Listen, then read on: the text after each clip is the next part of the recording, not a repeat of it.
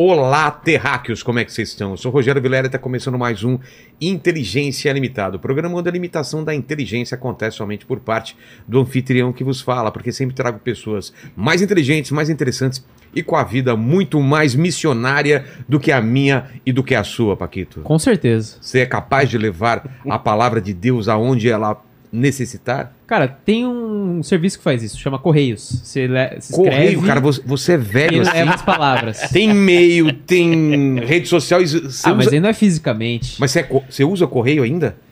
Cara, eu recebo coisas pelo correio, geralmente boletos e cobranças. Exatamente. Esse chega onde você estiver. Esse chega, viu? Né? Esse chega. Chega a palavra de Cristo e um boleto do lado cobrando Exatamente. o seu aluguel, tipo barriga do seu É, barriga. o seu barriga, É. exato. Então é o seguinte, o Paquito, mande sua mensagem pro povo aí. Galera, é o seguinte, pra você Não, eu tô participar... pensando uma coisa. Você leva a sua mensagem pra todo canto do mundo aqui, ó. Aqui a gente tá falando pra todo É mundo. verdade, cara, é Sem sair do lugar, a gente tá falando com o mundo inteiro, cara. Você não tinha, não tinha notado isso. Eu não tinha percebido, cara. Exato. Isso é verdade. A gente Então, tá... muita responsabilidade com o que você fala. Exato, isso que eu ia falar. Fale uma frase que motive, que deixe o coração das pessoas cheio de amor agora. Você tem uma frase, um momento seu agora. É teu momento, Paquito. Você pode mudar a vida das Tá. pessoas. O que eu quero dizer é apenas que busquem comercimento. Tá bom. É, continua aí, Paquito. Galera, é o seguinte, para você participar dessa live maravilhosa, as regras já estão fixadas aí no nosso chat. Você pode participar aí através do superchat com a sua pergunta ou com o seu comentário que a gente lê aqui no final. Lembrando que a gente lê aí as melhores das melhores perguntas, então manda uma pergunta ou um comentário bem da hora pra gente ler aqui pro pastor, fechou? Fechou, então. Então estamos aqui. Pastor, é o seguinte, é, eu sempre peço um presente inútil para as pessoas, contigo não vai ser diferente. Você trouxe alguma coisa para mim aí? Trouxe, cara. Trouxe um presente aqui bem especial pra você. Tô aqui com um potinho aqui, não sei se qual câmera Aqui, aqui, ó. Eu mostro aqui na tá, câmera você de cima. mostra. aqui, ó. Tá bom. É um potinho que eu ganhei, tá? Essa, essa, esse potinho tem uma terra. Essa terra aí é do Afeganistão. E tem uma Veio de lá mesmo. veio de lá, veio aí, Ah, a gente cruzou. tem que acreditar, né? Porque ele pode ter pego aqui no jardim aqui de casa. Não, eu tenho que acreditar na pessoa que me deu também, ah, né? tá, é. ah, tem um intermediário Tem, aí. É. tem. Porque eu recebi isso e eu pensei, ah, acho que eu, eu vou querer repassar isso aqui pro Vilela. Por quê? Essa terra do Qual é Afeganistão, história? É, eu tava te contando em off aqui sobre a nossa fazenda, É. né? Isso. E a gente. O nome da fazenda é Dunamis Farm. E a gente até pôs o nome em inglês porque, assim, desde o início nós tínhamos como visão as nações virem. E a gente tem diversas nacionalidades que vão pra lá, O que, que passam. significa Dunamis? Dunamis significa poder explosivo, no É? grego. No Ah, grego. Então, toda vez que você Dunamis. vê na Bíblia, é, no Novo Testamento, que é o texto original em grego, você vê a palavra dinamis, dinamos ou dunamis, que são variações é, derivadas da mesma palavra, você tem aí a conotação de um poder explosivo e sempre ligado ao sobrenatural. Entendi. Então, Poder transformador, isso, poder... poder de assim, quando, por exemplo, houve- é, na, na leitura bíblica você vê uma cura, assim, Sim. com grande poder. Ah, tá. Os apóstolos estavam curando os enfermos, Entendi. entendeu? Então, assim, é, a gente deu o nome do, do nosso movimento de Dunamis porque o nosso, a nossa, eu diria, o nosso sonho era ver poder se fluindo através da gente. Então a gente tem essa fazenda e a gente recebe pessoas do mundo inteiro. Teve uns três, eram dois irmãos e, um, e o cunhado deles, né? Casado com a irmã deles. Eles vieram passar uma temporada conosco, eles são da Holanda. Então são três jovens holandeses e os pais desse, desses jovens são missionários, eles também são missionários, mas eles têm um trabalho muito incrível lá no Afeganistão. E lá no Afeganistão se chama Ah. Village of Hope. Eles colocaram aí a foto. Esse ó. aqui é o Dunamis Farm. Tá. Eles foram passar um tempinho lá com a gente e tem uma história por trás que é uma história de milagre de como que a gente conseguiu é, essa fazenda aí. Foi algo só Deus pode porque o homem não explica.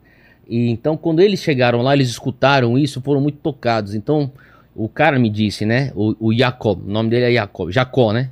Ele falou, cara, um dia de manhã, eu no meu momento lá de oração, escutei de Deus que eu tinha que ir lá no meio do, do, do mato mesmo e cavar e pegar um barro e pôr numa, numa sacola plástica para levar, porque eu precisava da fé e do testemunho dessa terra lá no Afeganistão. Eu falei, mas por que está acontecendo no Afeganistão? Ele falou assim: nós temos um trabalho, ele foi me explicando o trabalho que eles têm lá, um trabalho social, onde eles treinam é, afegões e muitas crianças, viúvas e qualquer afegão que quer é, empreender. Então eles têm trabalho para ensiná-los a fazer agronomia, tem trabalho para fazer, é, é, ajudar a fazer aconselhamento para a família, é, de reconciliação, aconselhamento matrimonial. Então, quer dizer, uma série de coisas, lazer é, para as crianças, artes, músicas para as crianças. Então, eles têm é, é, muita coisa acontecendo nesse centro cultural que é uma base missionária, né? A gente fala para dentro do mundo da igreja base missionária, mas para fora é como se fosse um centro cultural, Entendi. um centro comunitário. E ele falou que nos últimos, ele já tem lá isso há anos, se chama Villages of Hope, né? Os vilarejos da esperança. Então isso aqui é uma missão da Holanda que os pais deles lideram e nos últimos anos o Talibã vinha e depredava tudo e, e já chegava vandalizando, roubando as coisas e não tinha o que fazer. Então era uma invasão do Talibã após outra invasão do Talibã. Então ele falou que ele estava num processo onde ele precisou de um, um break, um time, e o pai dele falou: Meu, vai pro Brasil. Tem o pessoal do Dunamis, que ele já tinha relacionamento, passa o tempo lá com o pessoal. Ele veio para participar de uma conferência que gente estava fazendo e depois foi passar um tempo na fazenda. E lá na fazenda, Deus, assim, ele nos trouxe assim esse relato dele, né? Deus trouxe uma- um renovo na fé dele. E nesse processo, ele escutou o Senhor falando: pega lá uma terra. Ele levou. Isso aí foi, do- foi antes da pandemia. Depois, ele falou assim: ó, desde então até agora o Talibã nunca tocou mais na nossa terra. Quando ele começou a mandar os WhatsApp pra mim e contando, né, assim, pra me encorajar também, falou assim: "Cara, eu senti de Deus fazer esse ato profético, né, que eles chamam de ato profético". E eu falei: "Pô, que incrível". Eu falei assim: "Faz o seguinte, Jacó, traz aí alguns potinhos de terra pra mim, porque eu quero usar isso como memorial". Então isso aqui eu punha no meu escritório para lembrar do poder da fé, para lembrar do poder é, que a gente tem Do em algo impossível. maior do que a gente. Então, tô deixando aí um com você, para você por aí lembrar do poder do impossível, de um ser supremo, nosso cara, Deus. Eu, eu, eu agradeço, mas eu testemunho aqui o poder do impossível todos os dias, cara. Que incrível. Paquito está aqui Aham. e mesmo assim a live acontece. Você quer coisa mais impossível do que isso? Vai Ô, se louco. defender, Paquito? Você vou, tem... A live só acontece por minha causa, Ah, tá. tá bom? Tá bom. Se eu quiser, é que agora não tem mais esse poder, mas Qual? quando eu tava nas câmeras, eu podia falar, É. não, eu vou deixar aqui Vou na, deixar numa na câmera- câmera da mesa é. aqui e vocês ficam só no áudio aí, rapaziada. Mas obrigado, Theo. Valeu. E, e- e uma coisa que muita gente comentou Uhum. é, na- na- quando a gente soltou a agenda, Sim. e muita gente deve te perguntar, Aham. é isso, né? Pastor com a, é, ascendência oriental. Sim. É- é- é- não tem muitos, né? Eu, eu pelo Muito menos, pouco, é. vo- você é o primeiro que eu conheço. Qual Não, é existem, história? existem, só que são raros. É? É, é verdade. No Brasil são raros. É, no né? Brasil. No Brasil são raros. A, a minha história, assim, meus avós vieram para o Brasil é, como missionários. De onde? Do Japão. Japão do mesmo. Japão. Então minha avó é de uma cidadezinha perto de Osaka, é uma cidade rural. Meu avô já é de Tóquio. É, os dois se encontraram na igreja, na, adolesc- no- na juventude, casaram e Lá- lá- Lá no Japão. Igreja o quê? Evangélica? evangélica no Japão. E, e, assim, lá no Japão não- praticamente não tem É evangélico. isso que eu achei estranho. Exato. É- é- A história, é raro, da, né? a história do- da conversão do meu avô do shintoísmo para o, para o cristianismo é uma coisa sobrenatural. Pô, conta pra gente antes de- É, de você continuar por- essa história. É, então, o meu, isso aqui eu tô falando aqui da década de 20, tá? Então Tá. eu cresci escutando essas histórias. É, meu avô faleceu em 99 com, se eu não me engano, 80 e poucos anos. E então, quer dizer, a gente cresceu escutando a história da conversão dele, que era a mãe dele, minha bisavó, é, desafiando a cultura da família. É, era uma mulher católica, cristã católica. E inclusive eles vinham de uma do lado da mãe de uma linhagem mais aristocrata. Então vinha com muito privilégio. Pra você ter uma noção, meu, meu avô conta pra gente que ele foi aprender a amarrar o cadarço com 12 anos de idade. Nossa. Porque só ele tinha 14, é, quatro servos, só ele. Ao redor dele, na casa dele, 14 servos. Então, assim, era, ele era, assim, o, o playboy dos playboys. Sei. Então, a mãe dele, é, e daí isso aí eu não, eu não sei como comprovar, tá? Mas eu vou falar o que a gente escutou. É, e eu escutei já de outras famílias japonesas também. Que a mãe do meu avô, a minha bisavó, foi a primeira mulher a ter um diploma de ensino superior no Japão. E para isso ela tinha que se vestir que nem homem, cortar o cabelo, ela rapou o cabelo para se tornar que nem, ficar que nem um homem. E fez o curso dela no ensino superior assim. Então, ele sempre admirou muito ela por ser essa figura que desafiava o status quo. E, e ela faleceu com ele ainda na faculdade. Então, muito novo, perdeu a mãe. E nesse processo, um dia ele falou que estava chorando andando pelas ruas de Tóquio, assim, em, assim, em luto. E ele abre o olho assim e vê na frente dele, assim, bem na. como se fosse uma. uma. uma visão aberta, né? Da mãe dele. Mas parecia que era um rosto meio que de anjo. Sim. Tudo de anjo. Mas flutuando assim, ó, levitando assim em cima dele, na frente dele. Daí ele sai gritando, Okasan! Que é mãe em japonês. E sai correndo atrás dela. E esse negócio parecia que fosse. É, parece que um fantasma, um vulto assim. Ele ia mexendo. E ele foi, correu uma rua inteira, virou quarteirão, foi para outra rua. Então, quer dizer, ele começou, ficou correndo atrás. Até esse, essa imagem virar uma esquina e desaparecer. Quando virou a esquina e desapareceu, ele se encontrava numa praça pública e tinham mais ou menos umas 100, cento e poucas pessoas de pé, escutando um homem branco em cima de uma caixa de madeira falando com o tradutor do lado. Era um missionário cristão metodista britânico. Nossa. O cara era da Inglaterra falando e ele parou para escutar. Pela primeira vez na vida dele, começou a escutar a mensagem de Jesus Cristo. Ele falou, cara, naquela hora lá veio uma certeza. Ele falou assim: Isso aqui é a verdade. Ele falou que ele começou a chorar e o britânico falou assim: Ó, quem quer tomar essa decisão hoje de viver para Jesus? Ele levantou a mão, entendendo que aquilo ia custar uma herança, uma, uma tradição. Quebra, né? Porque que, que... no Japão, aqui, o, o shintoísta é shintoísta pro resto da vida, é. os filhos, os netos. Então, quer dizer, ele toma essa decisão, daí a palavra já chegou pro pai dele. Daí ele já começa os embates com o pai. Eu sei que assim, tudo culminou no, nele, em ele ser deserdado. E quem acolheu muito ele nessa época, porque ele estava se formando da faculdade de Odonto, for, foi essa comunidade é, evangélica que o britânico tinha for, formado. E nessa comunidade estava minha avó que tinha vindo para a cidade. Então se conheceram lá, casaram, meu avô se formou, começou então a exercer a profissão de dentista por lá.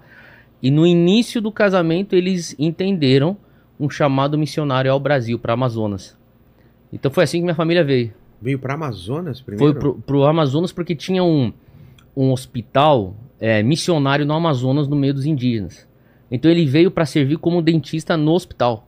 Entendi. Então ele foi lá e ficou servindo, eu não sei exatamente quanto tempo, eu sei que foi quase um ano, se não me engano, até ele contrair malária.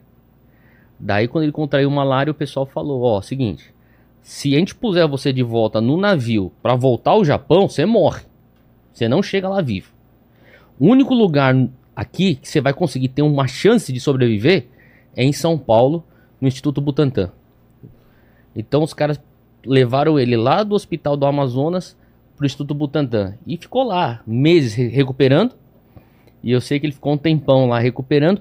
Quando ele se recuperou e saiu, né? Aí a duas senhoras americanas agora, missionárias, metodistas, vieram a ele e falaram: Ó, oh, seguinte, é, eu sei que você está recuperado, eu sei que teu plano é voltar, que é teu tempo aqui no Brasil já terminou, você já serviu o que tinha que servir lá no hospital quase você foi embora, Deus foi bom, você sobreviveu, mas a gente quer propor algo a mais para você. Será que você não pensaria e oraria a respeito de ficar aqui na capital, porque tem muito japonês imigrante aqui. É. E o pessoal não, não entende português. Ah, eu tô falando agora da década de 30. É. Então, para pensar, a, a imigração. Pra... É, a imigração japonesa que começou é, praticamente foi o quê? Na, na, em 1908 foi o primeiro navio que chegou? Então, até a década de 30 tava cheio de japonês. E o pessoal não, não tinha ainda eh, aquela coisa do traquejo da língua, da cultura. Hoje a gente é, eu sou a terceira geração. Né? Então, assim, você vai ficando cada vez mais brasileiro. Mas o, eles falaram, a gente precisa de igrejas japonesas. Então foi assim que minha família é, ficou aqui no Brasil e não voltou. Então a gente tá aqui pra. minha mãe cresceu na igreja, eu cresci na igreja. É. Foi, foi isso. Só que a, minha, a igreja que eu cresci era japonesa. Pra você ter uma noção, tinha o culto em japonês e o culto em português. Um depois do outro? Ou, ou é, falava um, falava outro? Falava não, um, falava... É, é, um depois do outro. Ah, é? É. Daí no, no, no português iam o pessoal que já nasceu no Brasil, né? Entendi. Daí no japonês é o pessoal que até hoje não aprendeu Os português. mais velhinhos. e você fala japonês, não? Ah, eu, eu, não- eu não falo, cara. É, É a minha vergonha. Mas você já foi pra lá. Já, já fui algumas vezes pro Japão. Como que tá a situação lá de, de religião ev- evangélica, cristã? Como que é hoje em Cara, dia? na minha, na- é, o contato que eu tenho com pessoas lá no Japão e também é, às vezes que eu fui lá, o que eu percebo é o jovem japonês, ele é o típico jovem, e eu acho que assim, os coreanos estão indo na mesma direção. São jovens que têm muita prosperidade. Então a galera não tem falta de dinheiro. É, não falta nada. Entendeu? Então, assim, a galera tem a melhor educação, é, tudo bom melhor, assim, melhor sistema de saúde, tu- tudo que é- tem a ver com os sistemas públicos lá funcionam. É, então, quer dizer, só que ao mesmo tempo as pessoas muito sem propósito, vazias, é, pessoas muito carentes. O jovem no Japão é muito carente. É, a, a questão cultural de não mostrar afeto. Então, o pai. Eu, eu, eu tava Quantas vezes eu já conversei com jovens lá que falaram assim que eu nunca escutei um eu, eu te amo do meu pai ou da minha mãe. Entendeu? Meu pai não me abraça, o, o jovem falava assim. Eu, eu lembro de um cara falando pra mim, cara, meu pai nunca me abraçou. E então, é, é assim, é- emocionalmente é, é um povo que ainda é muito sofrido, né? Tem aquela coisa do samurai, né? Se, se aguenta a dor, fica calado e, É. e vai pra frente e pronto. Então, esse lado meu, brasileiro, chega lá e eu falo, cara, não aguento não, cara, eu preciso expressar meu sentimento, que eu quero, as emoções, né? Então, mas a, a questão da, da religião é, infelizmente, muito suicídio, tanto no Japão como na, na Coreia, muito suicídio. Estranho, né? Que um Muito. lugar que, é, que as pessoas estão tão bem, né? Financeiramente, tem uma É. qualidade de vida e mesmo assim tem suicídio. Mas a cobrança é muito grande, né? Muita cobrança, é, é uma cultura muito em cima de vergonha, né? Então, É? Assim, se você não entrar nessa faculdade, eu tenho vergonha de você. Você é uma desgraça pra família. Nossa. Se você não, não se, é, se você não se tornar um, um profissional bem sucedido, nós temos des... isso é uma vergonha para a família. Então, quer dizer, se- se- o que é que te motiva? Vergonha e- performance. Eu tenho que performar para não ter a vergonha, senão, Putz. você entendeu? Então, assim, por isso que você vê o japonês, meu, assim, o que ele for pegar para fazer, tipicamente, né? É. Lógico, você faz exceções. Coreano também, mas é, o japonês, quando o cara pega uma coisa para fazer, ele vai fazer o melhor, vai buscar excelência e ele não vai se contentar até o negócio estiver perfeito. Aí que tá a diferença, porque é um perfeccionismo que rege a nação. E o, o fardo do perfeccionismo é, é punk, É. né? Gera ansiedade, né? Gera ansiedade, depressão. Você vê que a, a galera não tem alegria na rua. É. É mesmo? Alegria, é. Então, quer dizer, tem muita seriedade, tem um, um senso coletivo, assim, exemplar. Não sei se você percebeu lá na. Qualquer Copa do Mundo, É. o japonês fica depois no, no final do, do Limpando, jogo pra né? limpar o estádio inteiro. Caramba, precisava contratar um, um, Um japonês pessoal aí. aqui, né? Vocês deixou uma zona aqui depois. Fica uma zona É. aqui, cara. Quando pede pizza, não sei o Exato, aquele fica a bagunça aqui. Nossa, mano. E, e a tua história, cara? Você nasceu em lar cristão, então? Eu, eu nasci em lar cristão, que nem né, minha família, né, toda. Mas assim, é, e eu nasci para meus pais eram pastores. Então minha mãe, filha do, do, do meu avô missionário. Então ela cresceu na igreja. O meu pai era seminarista metodista. Ele, ele- a minha mãe, meu lado da minha mãe que é japonês. Do, meu, do lado do meu pai é brasileiro descendente de português e, e- e italiano, né? Que nem a maioria dos brasileiros. Mas é. Então eu sou mestiço. E eu cresci com eles liderando a igreja que hoje eu tô pastoreando. Então eu cresci nessa igreja minha vida inteira. E é a igreja que tinha o culto em japonês e o culto em português. Só que quando eu era pequeno, é, você estava perguntando um pouquinho da minha história, É. é, eu- as pessoas perguntam, Teu, quando é que você soube que tava alguma coisa de errado? Eu, eu, não, eu não sei, só sei que tinha alguma coisa de errado em casa. Como assim? Assim, alguma coisa, eu falo assim, cara, isso aqui não tá certo, alguma coisa que não tá certo. Te incomodava? É, é, na relação do meu pai com minha mãe, até com a relação minha com meu pai, assim, o, o que eu tinha, assim, a memória que eu tenho do meu pai, é, de, a primeira memória que eu tenho do meu pai é de medo. Medo do meu pai. né? então, assim, é, depois, assim, com 6, 7 anos de idade, hoje eu tenho um filho de 7, né? Então eu fico- não consigo nem imaginar o que passa na cabeça de uma criança de 7, eu fico pensando, cara, com essa idade eu fui descobrir, 6 para 7, que meu pai tinha uma vida dupla. Caramba. Ele tinha uma, uma amante e tinha a minha mãe. Tinha filho com, com a mãe? Não. Não. Mas, pra você ter uma noção, eu, eu- Aos sete você descobriu isso? aos seis eu comecei a notar isso. Ah, tá. Eu percebi. Sua mãe sabia. Minha mãe sabia. Só que minha mãe é old school, aquela coisa assim, ó, fiz o voto no altar, eu fico É. até o final da morte. Né, assim, até, assim, até eu lembro na minha adolescência falando, mãe, isso aqui não faz sentido nenhum. Né? Convicção, cada um tem sua Sim. convicção. Então, beleza. Mas eu comecei a perceber que tinha certos conflitos na igreja. Porque a a- a- quando alguns começavam a descobrir, tinha que abafar. E daí, de repente, chegou num lugar onde não dava pra esconder, tinha que ser confrontado. E aquilo lá tinha que ser lidado. Claro. né? Então tem uma certa ordem, até para ter uma legitimidade naquilo que a gente acredita. Então eu lembro que aos oito anos de idade, meu pai teve que ser removido do, do pastoreio. E nesse processo, é, numa assembleia geral, né, assim, pública, para os membros apenas, é, eu lembro que ele tomou uma decisão e falou assim, ó, tá certo, eu, eu tô errado, pequei, tô errado mesmo, só que, é, e eu vou acatar a remoção, o meu desligamento aqui, mas eu não volto mais para essa igreja, não volto mais pra minha família. Que? Pegou as coisas e foi embora. Entendeu? Fez isso mesmo. Foi. Quis pegar minha guarda, eu lembro, com os oito anos, indo para perante audiência com, no, no fórum, tendo que falar, não, eu quero ficar com minha mãe, É. entendeu? Aquela coisa toda, e na época eu lembro que ele falava muito que ele ia é, se mudar pra Europa para tentar recomeçar e tal, então eu falei, não, eu quero ficar com minha mãe, quero ficar com a minha irmã. Então a, a gente foi para, eu lembro ter ido para para audiência e, e- e todo esse processo, e enfim, foi... é, na época você não sabe o que é traumático, né? Você é oito anos de idade. É, não entende fala assim, direito. cara, a vida é isso, vamos É. que vamos. Minha mãe orava com a gente, abria a Bíblia ali, os textos lá, falava assim, ó, é isso aqui, cara, Deus é, agora Deus é teu pai. E eu lembro uma vez, eu, com nove anos de idade, voltei pra casa um dia chorando lá, porque os, os- teve um exercício na escola lá, o que, você vai ganhar de Natal do teu pai? E eu falei, pô, eu não tenho pai, não vou ficar sem presente. e daí minha mãe falou assim, não, Deus é teu pai. Você vai se trancar no teu quarto, você vai falar com, te- com teu pai. E aí Deus vai te dar esse presente aí. Então, quer dizer, foi sempre essa, essa- A minha mãe era aquela, aquela mulher asiática forte de fibra, mas ao mesmo tempo muito de oração. As memórias que eu tenho, as imagens que eu tenho na minha infância com minha mãe é ela ajoelhada na beira da cama com a Bíblia aberta, orando, chorando. Entendeu? Então, eu, fui, eu cresci assim. Poxa, Não que isso tenha me isentado de tomar meus rumos mais pra frente, entendi. fazer as coisas que eu queria fazer do meu jeito. Mas assim, eu, eu, fui, eu fui criado nesse que a gente chama né, na, na- na- no cristianismo do temor, temor do Senhor, né? Então, é uma coisa assim que era, parecia que era uma sombra constante. Ó, teme a Deus.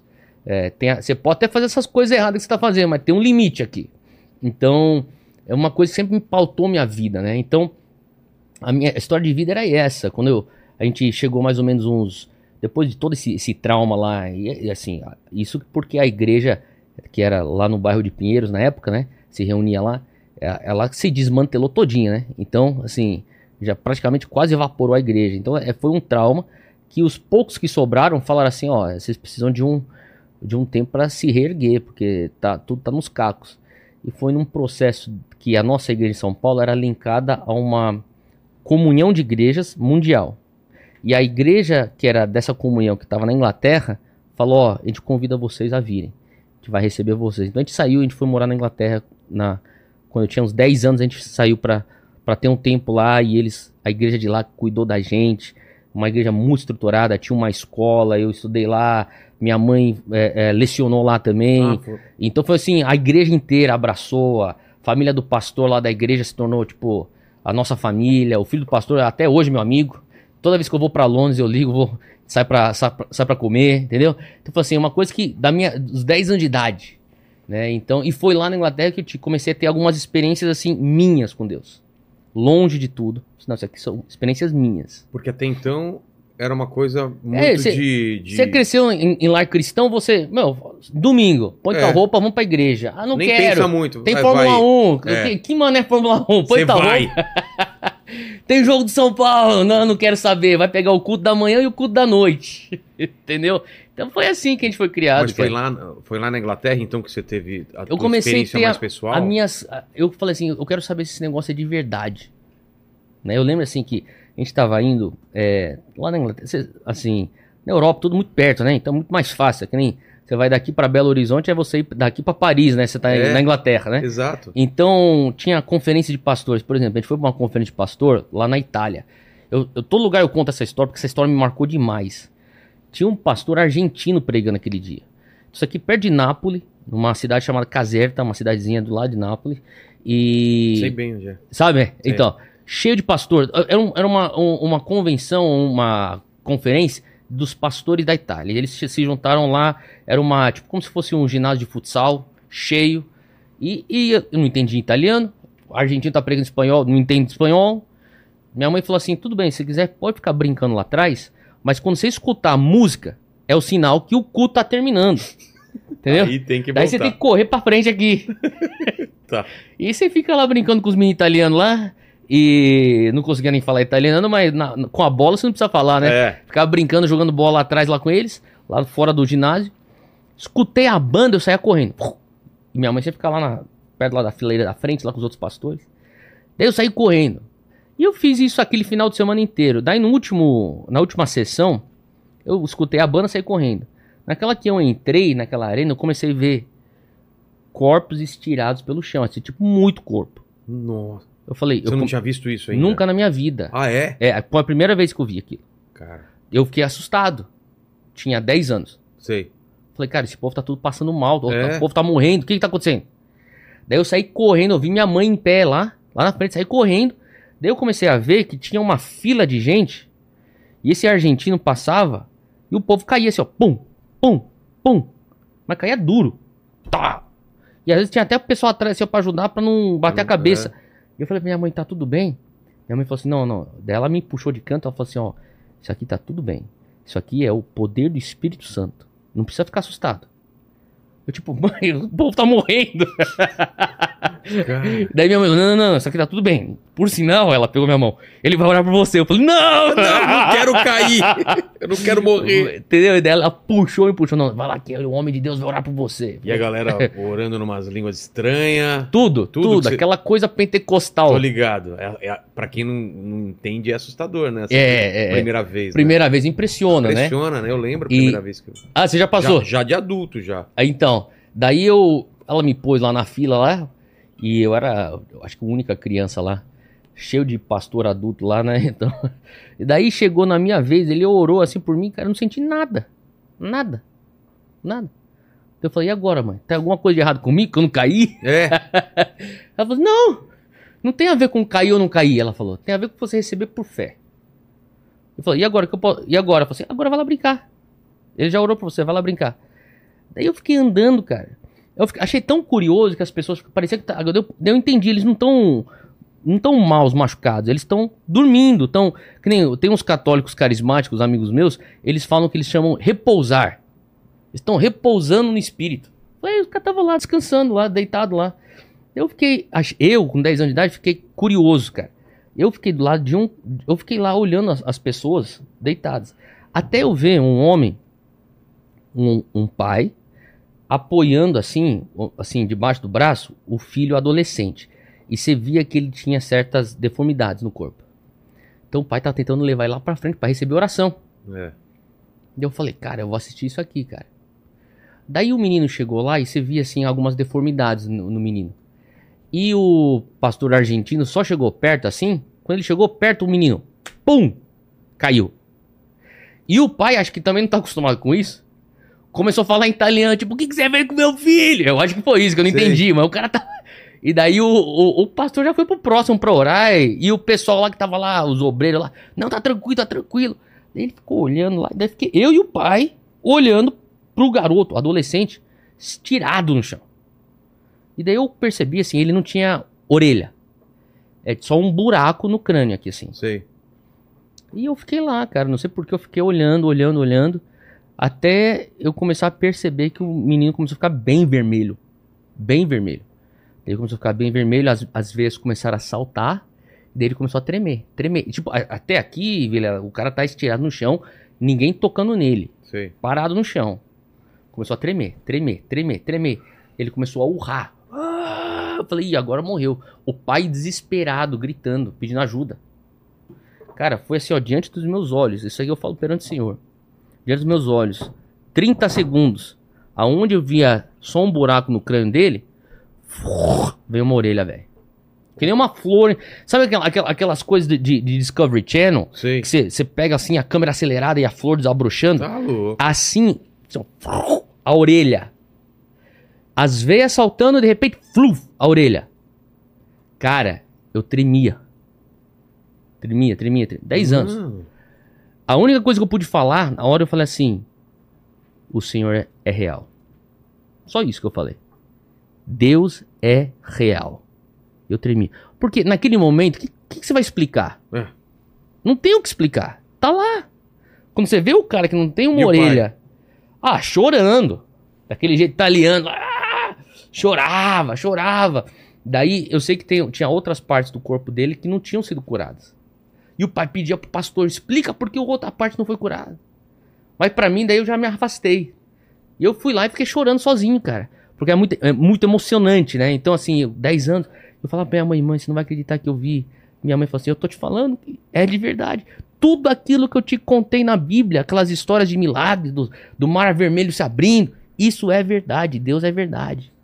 Então, quer dizer, aquilo foi o, Foi o ponto de. é, de porque eu virada. cresci indo pra igreja, indo pra escola dominical, que nem a gente chama, e você memoriza versículo bíblico, você vai, conhece a história da Bíblia, mas aquele momento eu falei, não, tudo isso aqui agora é minha verdade. Agora se tornou a minha verdade isso aí. Então, quer dizer, eu, aquele tempo que a gente ficou na Inglaterra foram momentos que eu tive, assim, minhas experiências com Deus, porque daí a partir de lá eu comecei a ficar curioso E atrás. ir atrás. E com 10, 11 anos de idade. Daí eu comecei a ter minhas próprias experiências com Deus, que E eu- ler a Bíblia. li a Lendo a Bíblia, lendo a Bíblia, é, é, e, e também tentando aprender, aprendendo, eu já sabia orar, mas melhorando a minha disciplina de oração, né? Então, quer dizer, é, e minha vida lá na Inglaterra, lá, a molecada lá é tanto tão louca por futebol quanto o Brasil, né? Ah, é? É, então, tipo, desde pequeno, era só bola, é só bola, futebol, até futebol. quando? Até que? É, eu fiquei dos 10 e 11 anos de idade. Ah. Dos 10 e 11 anos de idade. Então, é, a gente ficava. Pô, minha vida era jogar bola e. Quando eu ficava sozinho no meu quarto, tava lá orando, pensando, lendo. é, eu, era, eu fiquei muito curioso. Parecia que a, a- é, acendeu um apetite espiritual. E, e lá eu comecei a ter algumas experiências que eu levo pro resto da minha vida em termos do sobrenatural. Porque um dia que eu lembro que eu, eu voltei pra, pra. Eu tava no meu quarto. Mas você viu mais coisas Mais. acontecendo lá, assim. mais, que nem, por cu- exemplo, eu, eu, uma vez eu tava no meu quarto, eu de- eu desci pra cozinha e falei pra minha mãe, mãe, eu quero mais Deus. Como é que eu posso ter mais de Deus? Exato. 11 anos de idade, cara. É. Não é normal. 11 anos de idade. Falei, cara, eu quero mais Deus, mãe. O que, que eu faço pra ter mais Deus? Minha mãe ela tava lá cozinhando na cozinha, ela virou assim: Você precisa do batismo do Espírito Santo. Falei, o batismo do quê, mãe? Eu já fui batizado. É. Porque lá no Brasil, né, antes né, de eu sair do Brasil, eu fui batizado nas águas. Que nem os protestantes, né, Sim. fazem. Então, ela falou assim: Não, você precisa do batismo do Espírito Santo. Eu falei, batismo do Espírito Santo? Ah, tipo, pra orar em línguas? Eu falei assim, isso. Eu falei, mas como é, então, como é que eu faço isso aí, mãe? Ela falou assim, bota no teu quarto e fica orando. Então minha mãe meio que, ela ia alimentando a fome, sabe? Sei. Ela não dava as coisas baratas. Que ela poderia parar lá na hora, vamos orar aqui, né? E vamos ver o que acontece aqui. Não, ela, ela ia alimentando. Vai lá no teu quarto, vai orar um pouco. Daí eu falei assim, mãe, eu, eu quero jejuar. Ela falou, não, não, você é muito criança, não vai jejuar, não. vai comer direito aqui, mas pode ir pro teu quarto orar. E você Daí- ficou nessa busca. Eu fiquei nessa busca coisa de uns dois meses, praticamente. Pedindo. Pedi, mãe, me conta mais. Daí ela me dava coisa pra ler. Assim, ó, ó, lê essa história. A gente ia pra livraria cristã, ela pegava uns livrinhos assim, ó, pra criança. Lê isso aqui, ó. Isso aqui é a história de, de um- do missionário William Carey, que levou o cristianismo pra Índia. Lê isso aqui. Isso aqui é a história do... E ela me dava os, o Hudson Taylor. Daqui, são só os, os ícones, os clássicos do cristianismo. Daí ela chegou e falou assim, ó, tua tia tá vindo pra dar aula. Minha tia é, é uma pastora, mas ela, ela é muito, assim é, é uma autoridade na questão de libertação. Libertação é quando você faz exorcismo, Tá. tirar o demônio das pessoas. Então, minha tia estava indo, ela- e ela é uma autoridade, assim, uma sumidade no mundo, não só no Brasil, no mundo. E ela estava indo da- do Brasil para dar aula num, é, numa faculdade teológica na Inglaterra. E depois ela terminar dar esse, esse espaço de, de aula, ela passaria um tempo em casa. Então, minha tia Neuzi Tioca, o nome dela. Então, Tioca. Sim, Eu, eu, tia Neuza. do Shekinah, não é? Isso, ela andava muito com o pastor Géser, o Géser. Então, Neuza Tioca, eu fui. Cara, ela, eu, quando eu era do Bola de Neve, ela foi algumas vezes lá, eu acho. Teve alguma. Ah, então você conhece. Conheço, claro, conheço. Ah, tá. Agora você mencionou, então, então tá bom. É, é, então, a tia Neuza, que nem assim, o, o pai da tia Neuza, o companheiro de ministério do meu avô. Então, meu avô foi o pastor da tia Neuza. Tá. Entendeu? Então, a minha mãe cresceu na igreja japonesa metodista livre, Nippo, junto com tia Neuza. Então, tia Neuza deve ser uns 5, 6 anos mais velho que minha mãe, ou 5 anos mais velho que minha mãe. E, e, que nem, por exemplo, na ABU, que é uma associa- Associação Bíblica Universitária, que é um, é um, é um clube é, cristão na USP. A tia Neuza era a presidente, minha mãe era vice-presidente da ABU lá na USP. Então, quer dizer, elas tinham uma caminhada de fazer missões. E e esse grupo, assim, nas férias faziam viagens missionárias e tudo mais. Então, eu falo assim, tia, porque não é de sangue, mas é por assim, porque as famílias muito próximas e cresceram juntos, ela sempre crescendo com as minhas tias biológicas Sei. e minha mãe. Então, ela- minha mãe falou assim: ó, tia Neuza tá vindo, vai passar duas semanas aqui em casa. Quando a tia Neuza chegar, Deus falou pra mim, minha mãe falou isso pra mim. E isso você ainda tava na 11 Inglaterra anos. ou aqui? Na? Inglaterra, na Inglaterra. Ele falou assim, ó, e, e quando a tia Neuza chegar, ela vai orar por você, você vai ser batizado no Espírito Santo. Foi o que minha mãe falou. Então eu tô esperando a tia Neuza chegar. Então a tia Neuza chegou, ficou lá, e minha tia, cara, assim, você deve, já, não sei se quanto você lembra, mas o negócio dela é, tipo, ela é especialista em demônio, velho. Sim. Então eu ficava com medo dela. Vê se tem foto dela, você acha? Neuza Tioca. É. Cara, eu, eu ficava com medo dela.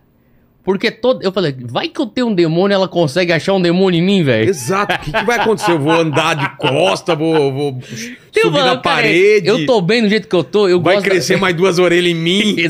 Eu, eu tô bem do jeito que eu tô, eu gosto da minha tia, mas eu não vou ficar muito perto. Você ficou meio com medo também. um Lógico, pouco. porque tudo ela fala, não, isso aqui é demônio, isso aqui é demônio. Eu Pô, velho, mas não tem nada que não é demônio, pô. Então, é, é, é criança, né? Claro, você e é minha mãe impressionável, né? ficava Olha impressionada. lá. Ela mesmo. É, rapaz. Então a tia Neuza foi lá e, e, e- passar um tempo lá em casa. Cara, eu sei E ela que orou pra você, e aí? um dia ela falou assim, ó, senta aqui que eu vou explicar pra você que tua mãe falou que é pra eu orar pelo batismo do Espírito Santo. Ela sentou, ela abriu Atos 2, leu Atos 2, explicou pra mim. Ah, ela perguntou, tua, mãe, tua irmã quer isso aí também? Eu tenho uma irmã três anos mais nova que eu. Tá. Falei, ah, eu acho que ela quer. Acho que ela quer. Nem perguntou, mas é, deve ser Eu bom, que- ela eu- quer, Ela né? tava lá no quarto dela, eu falei, ei, Zoe, o nome dela.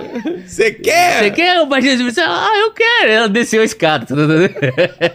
Tamo lá na sala, ela abre assim, Atos 2, lê pra gente, Atos 2, explica.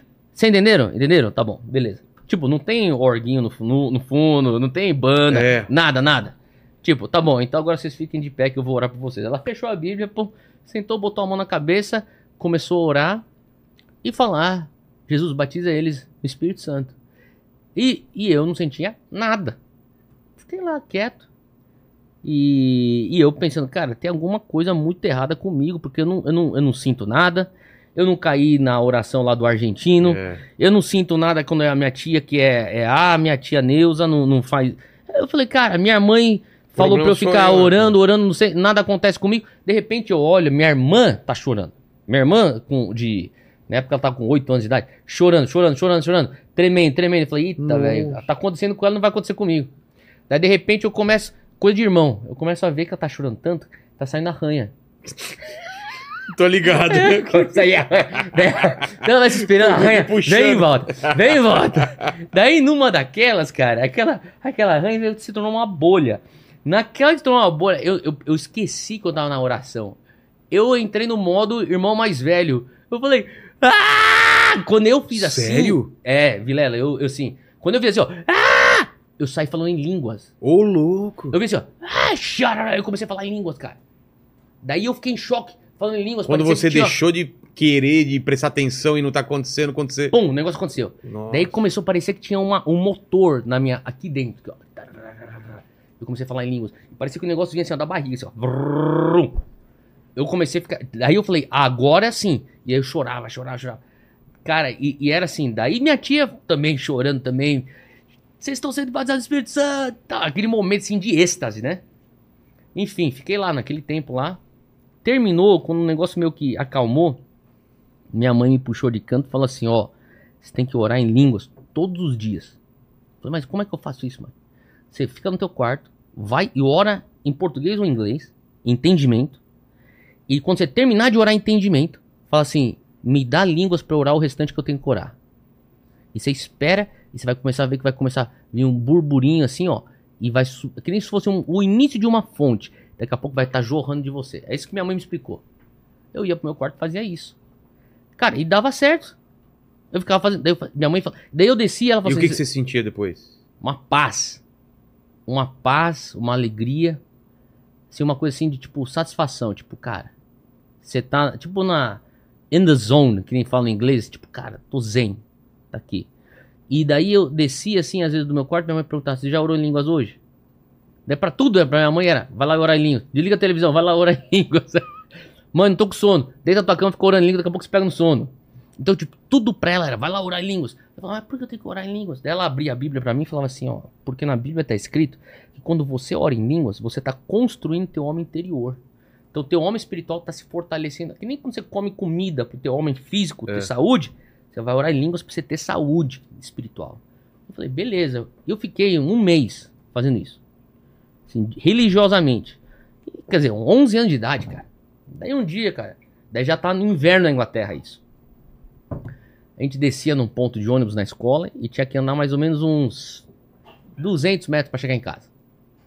E tinha um parque que a gente cruzava que era assim, você podia passar, você tinha que passar pela pela pela calçada na época da neve, porque os caras só clareavam a calçada. Ou você tinha que passar pelo parque, mas o que daí é em cima da neve. Daí você anda muito em cima da neve, é mais cansativo. É.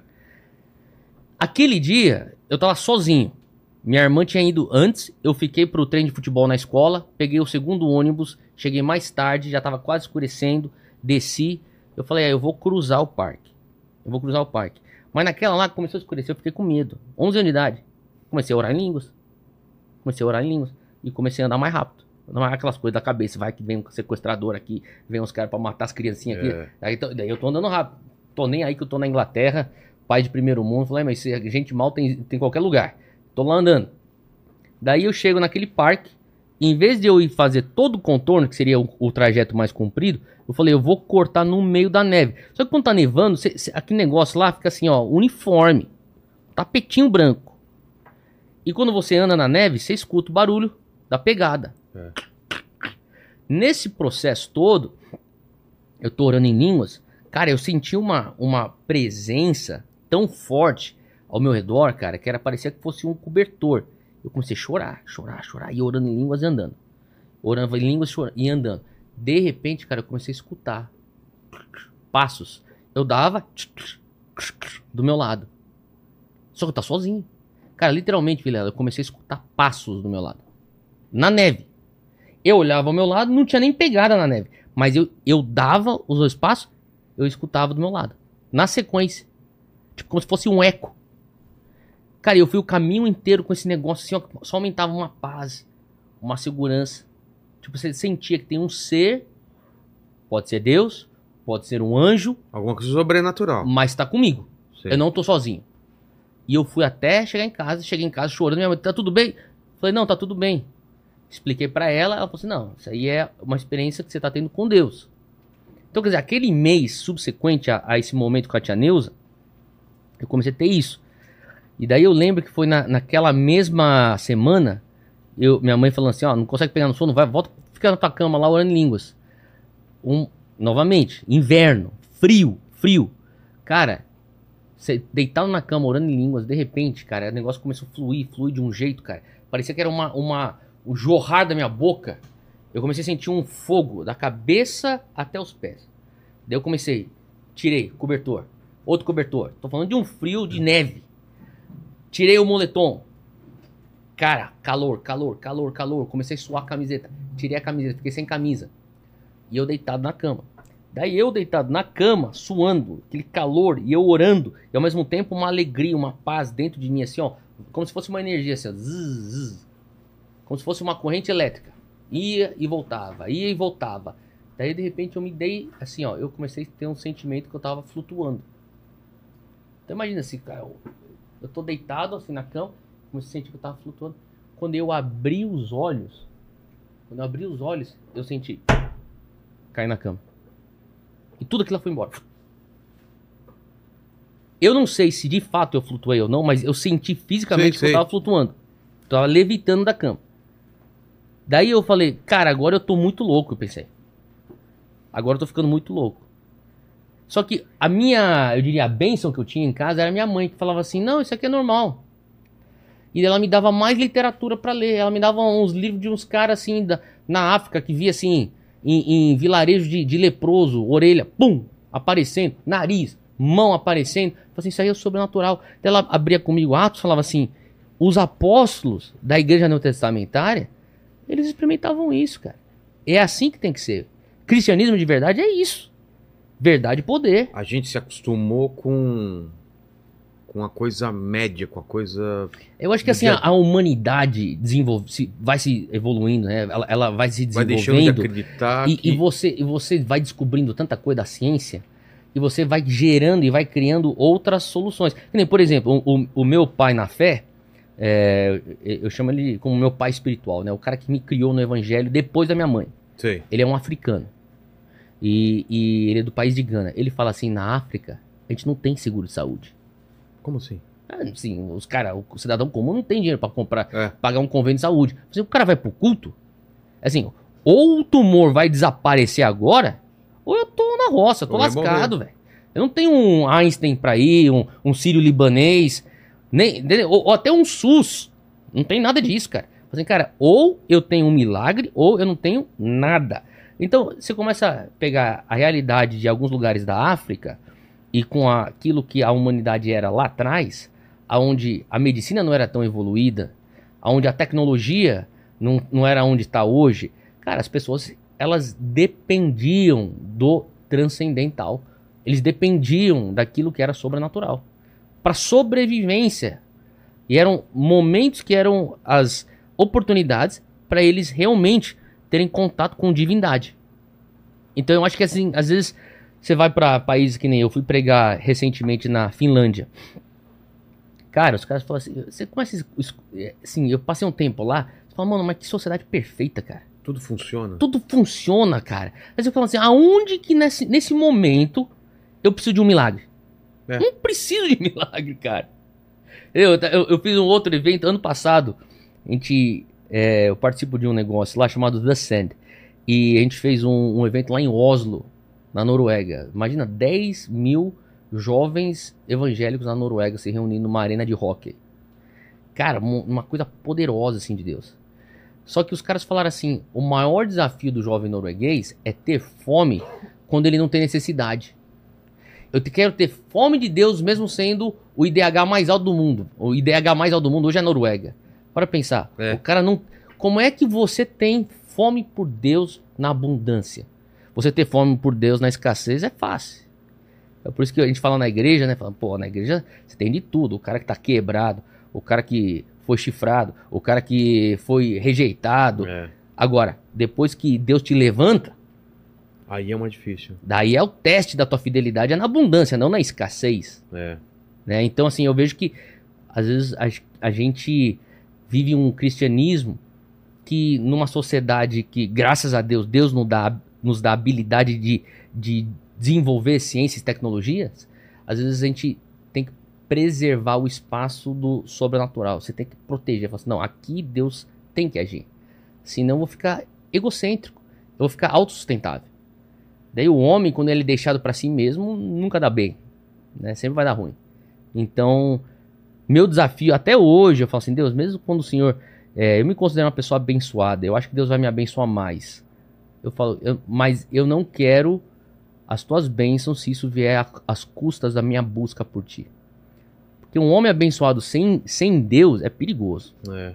Eu não confio em mim abençoado sem Deus.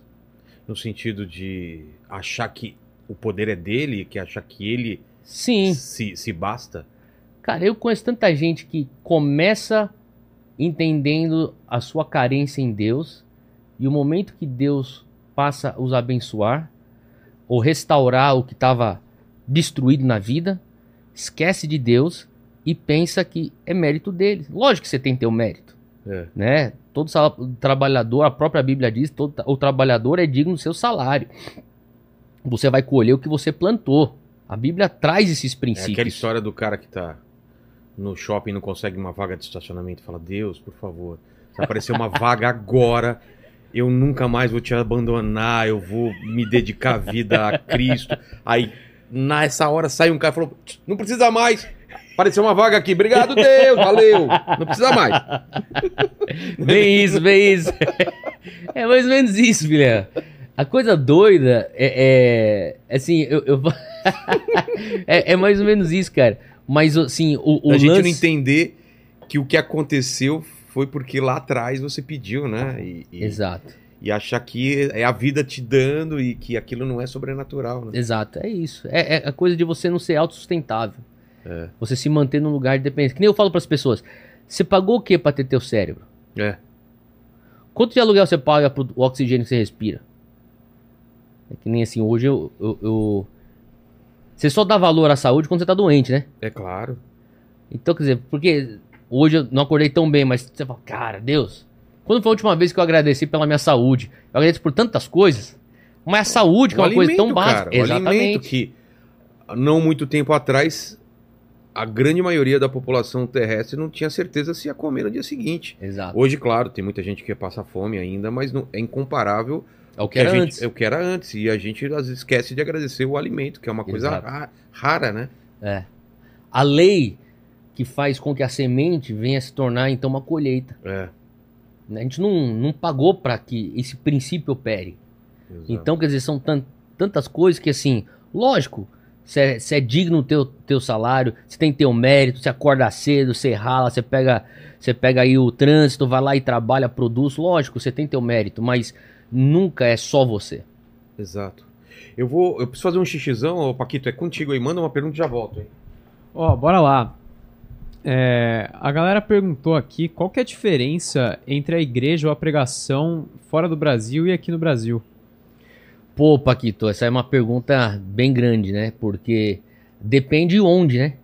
Porque eu, eu vou falar, explicar assim mais ou menos minhas experiências. É, eu, eu, eu tenho uns três, quatro amigos meus que são missionários também e que viajam bastante pregando a, a, a palavra em vários lugares. E a gente tem uma, entre aspas, uma competiçãozinha para ver quantos países a gente já foi pregando o evangelho. Cara, nos 50 e poucos países que eu já fui pregando o evangelho, eu vou falar uma coisa pra você. Quando você tá num lugar, por exemplo, Escandinávia, eu mencionei agora, a Escandinávia, eu acho que uma das diferenças é que é um povo que não reage tanto na pregação.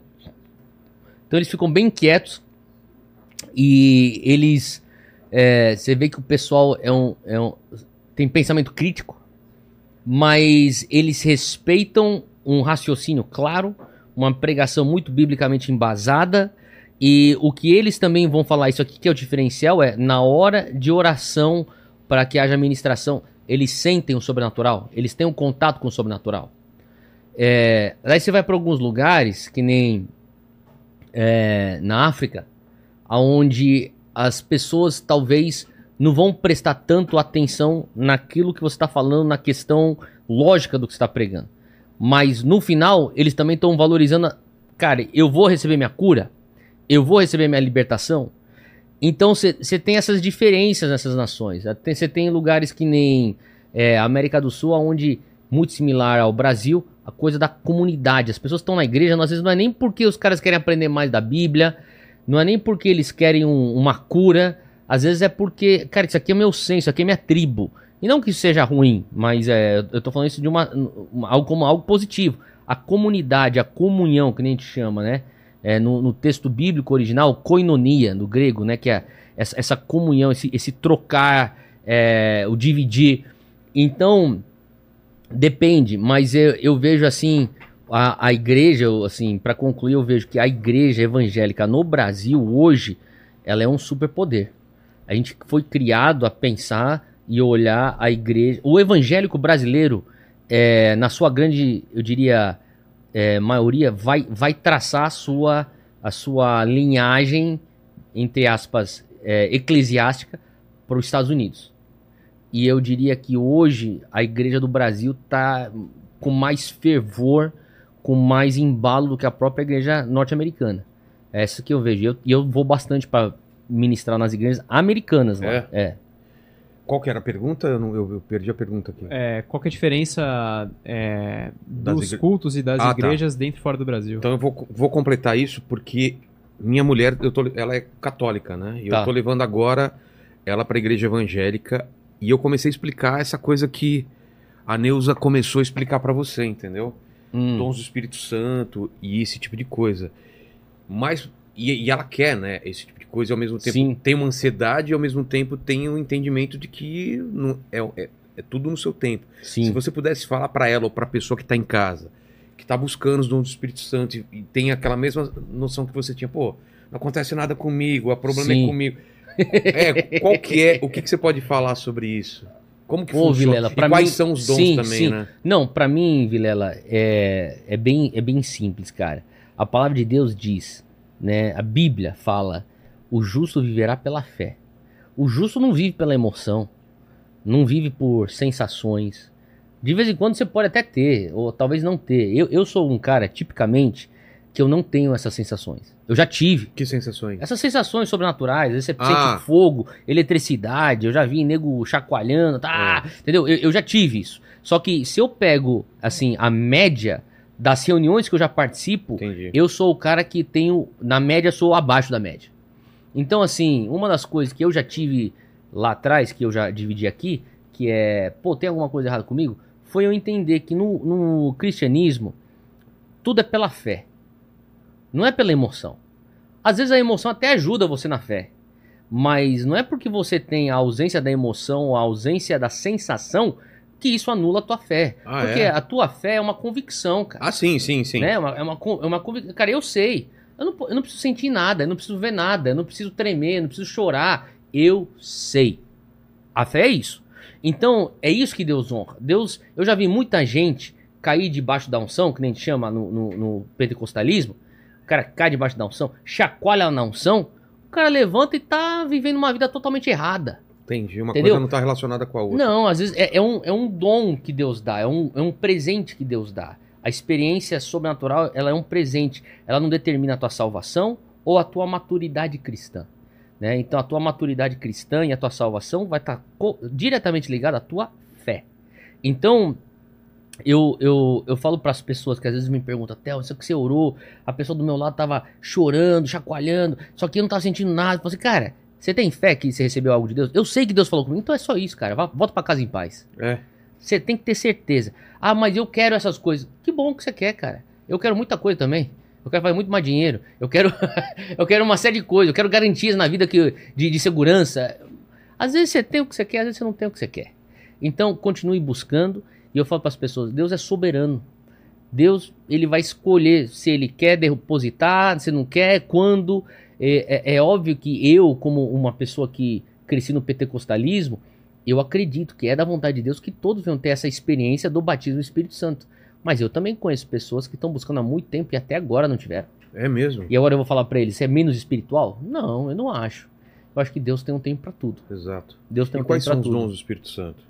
Cara, o, o apóstolo Paulo, ele, na verdade, tem algumas, é, é, eu diria, perspectivas diferentes.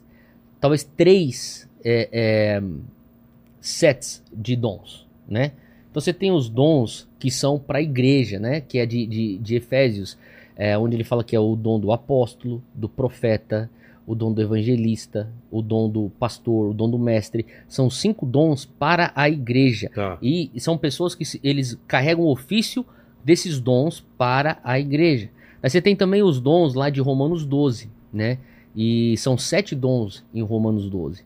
Até o dom de generosidade, dom de, de, de administração, dons de misericórdia, né? Então, assim, são, são dons que alguns pensam, ah, isso aí não é tão espiritual, mas é, é- o apóstolo Paulo, tanto em Efésios quanto em Romanos, está falando dons do Espírito, dons É. espirituais.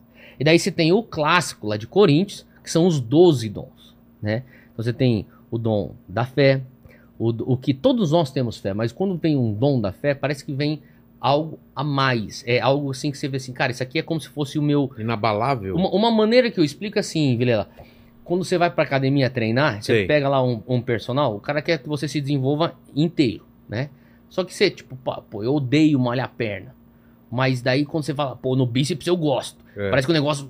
Flui então, mais. É, então, é, o dom é tipo um músculo. É aquele músculo que você fala assim, meu, aqui Tá flui mais. Tá. Esse músculo aqui, cara, eu, eu, eu tenho maestria dele. Então você tem o dom da fé, você tem é, é, o dom da palavra de sabedoria, palavra de conhecimento. A gente poderia ficar aqui tempos explicando cada um dom. É, é, tem a, da, o dom da profecia, o dom de cura, sinais de maravilhas, ou prodígios, né, milagres. Porque uma coisa é você ter cura, outra coisa é prodígio. Né, e às vezes a pessoa confunde. É, mas a cura não é um prodígio? Então, um dom de cura é, vamos supor, você tem uma condição, a pessoa ora, e isso acontece, eu já vi acontecer diversas vezes. Às vezes a cura sendo algo progressivo. Então você começa a ver assim, olha, essa condição, sei lá, uma bronquite, ela aos poucos, depois que eu recebi aquela oração, aos poucos a bronquite está melhorando Entendi. tá? Agora, vamos supor, um o cara tá com tumor. O cara sente tumor no corpo. O cara recebeu uma oração. Pum, desapareceu. Sumiu. Aquilo lá já não é uma cura, é um milagre. Ah, É um dom- é um entendi sinal-. Tá, Sinal e um prodígio. Entendi. Faz sentido? Entendi. Então, assim, ne- nesse sentido, né? E você tem também o- das línguas. os dons das línguas e, e da interpretação de línguas também, né? Qual que é então, o- como que é o dom de interpretação de língua? Alguém tá orando em línguas e alguém, e alguém tem- recebe a interpretação e traz. O que já aconteceu algumas vezes comigo também. Eu no lado receptor. Tá. né? Então assim, a pessoa tá profetizando algo pra mim e e de repente a pessoa é tomada pelo espírito, começa a orar em línguas. E daí quando ela começa a orar em línguas, não é uma coisa só para uma oração em espírito para edificação própria, que nem aquilo que eu já descrevi do meu, do meu- da minha trajetória. Agora é diferente. Ela tá fazendo uma, uma- um proferir em línguas. E daí isso requer uma interpretação. Entendi. Até para não ficar uma coisa que nem o próprio apóstolo Paulo fala, É. vai ficar uma confusão aqui dentro, fica um circo a igreja. E como você saber. Não sei se essa pergunta é ofensiva, mas como você saber se o dom é de Deus ou se é do Ou se o diabo? cara tá inventando. Não, ou se é até uma coisa do, do inimigo, do, do diabão mesmo. Você acha que é uma coisa que tá. É, é, ser usado pro mal, entendeu? Você diz Pra o, confundir. o dom. Não, alguma coisa que parece que é o dom, a pessoa Sim. acredita que é o dom, mas vem do mal. Existe Por isso, que, por isso que a gente fala muito sobre uma coisa assim que eu acredito que o cristão. O Paquito, por exemplo, tem uns dons que cer- certamente vieram do mal, do entendeu? mal, do É maligno. o, é o- é o dom da confusão, é o dom, Tá amarrado. né? o- quais dons que ele Tem tem? o dom da sabedoria infinita É, e incessável. Ao contrário, né? Ele sabe de tudo, tudo errado. Tô brincando. Mas o, o, o, o lance de tudo isso aí, assim, é que eu falo, uma das marcas do cristianismo é equilíbrio. Entendi. Né? Você vê a palavra de Deus falando sobre.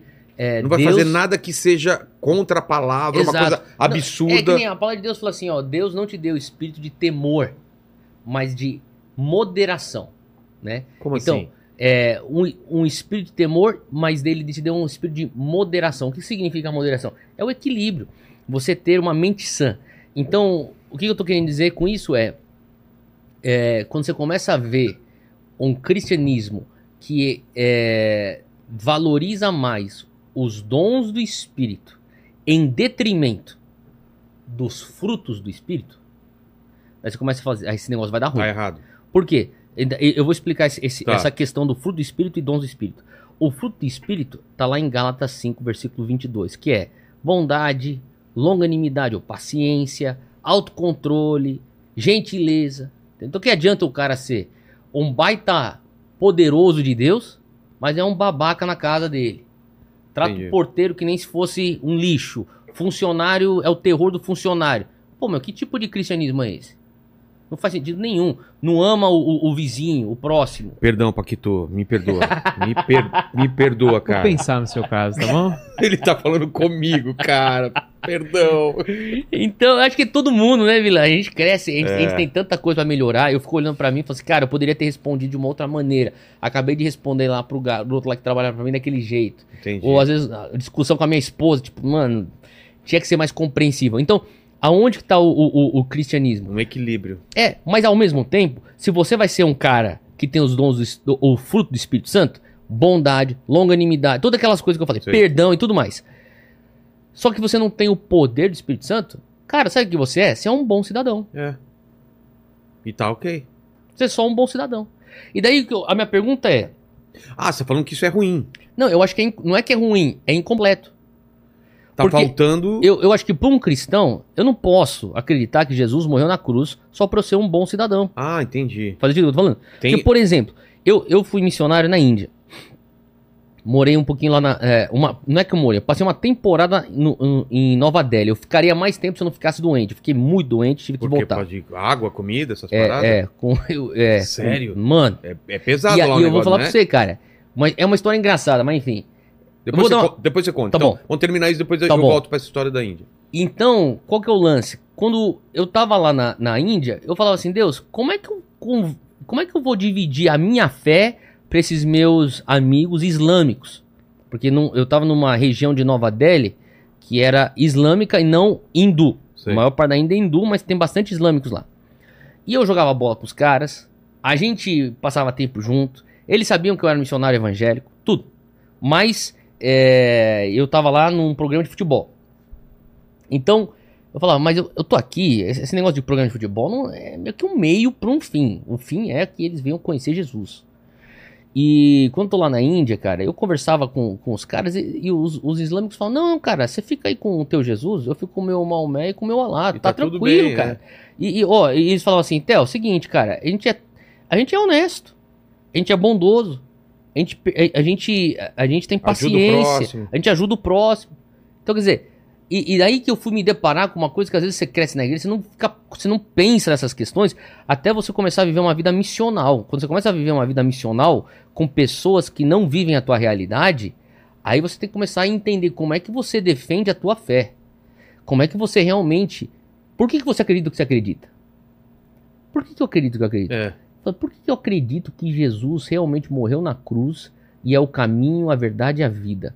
E eu tive que chegar num lugar onde eu falava assim, cara, Jesus, ele não morreu por mim ou pro mundo para nós sermos simplesmente bons cidadãos.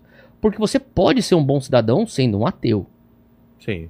Você pode ser um bom cidadão sendo budista. Você pode ser um bom cidadão sendo é, um islâmico.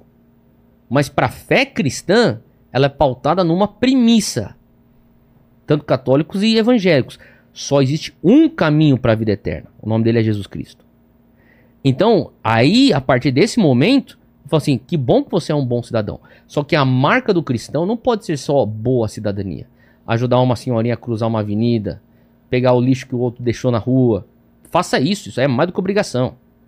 Mas vai ter que ser mais, vai ter que oferecer soluções que não são desse mundo para esse mundo. Entendi. E às vezes a- essa solução vem através do poder sobrenatural. E por isso que os dons estão lá para equipar os santos, que somos nós, as pessoas que estão na igreja, é santo. Não que a gente seja impecável, mas santificados em Cristo, né? Por isso que o apóstolo Paulo, ele fala aos santos de tal lugar, aos santos de tal lugar. Então, assim, é equi- nos equipar para fazer o quê? A obra do ministério, que é o quê? Trazer reconciliação de pessoas com Deus. E, e tem, uma, tem uma certa.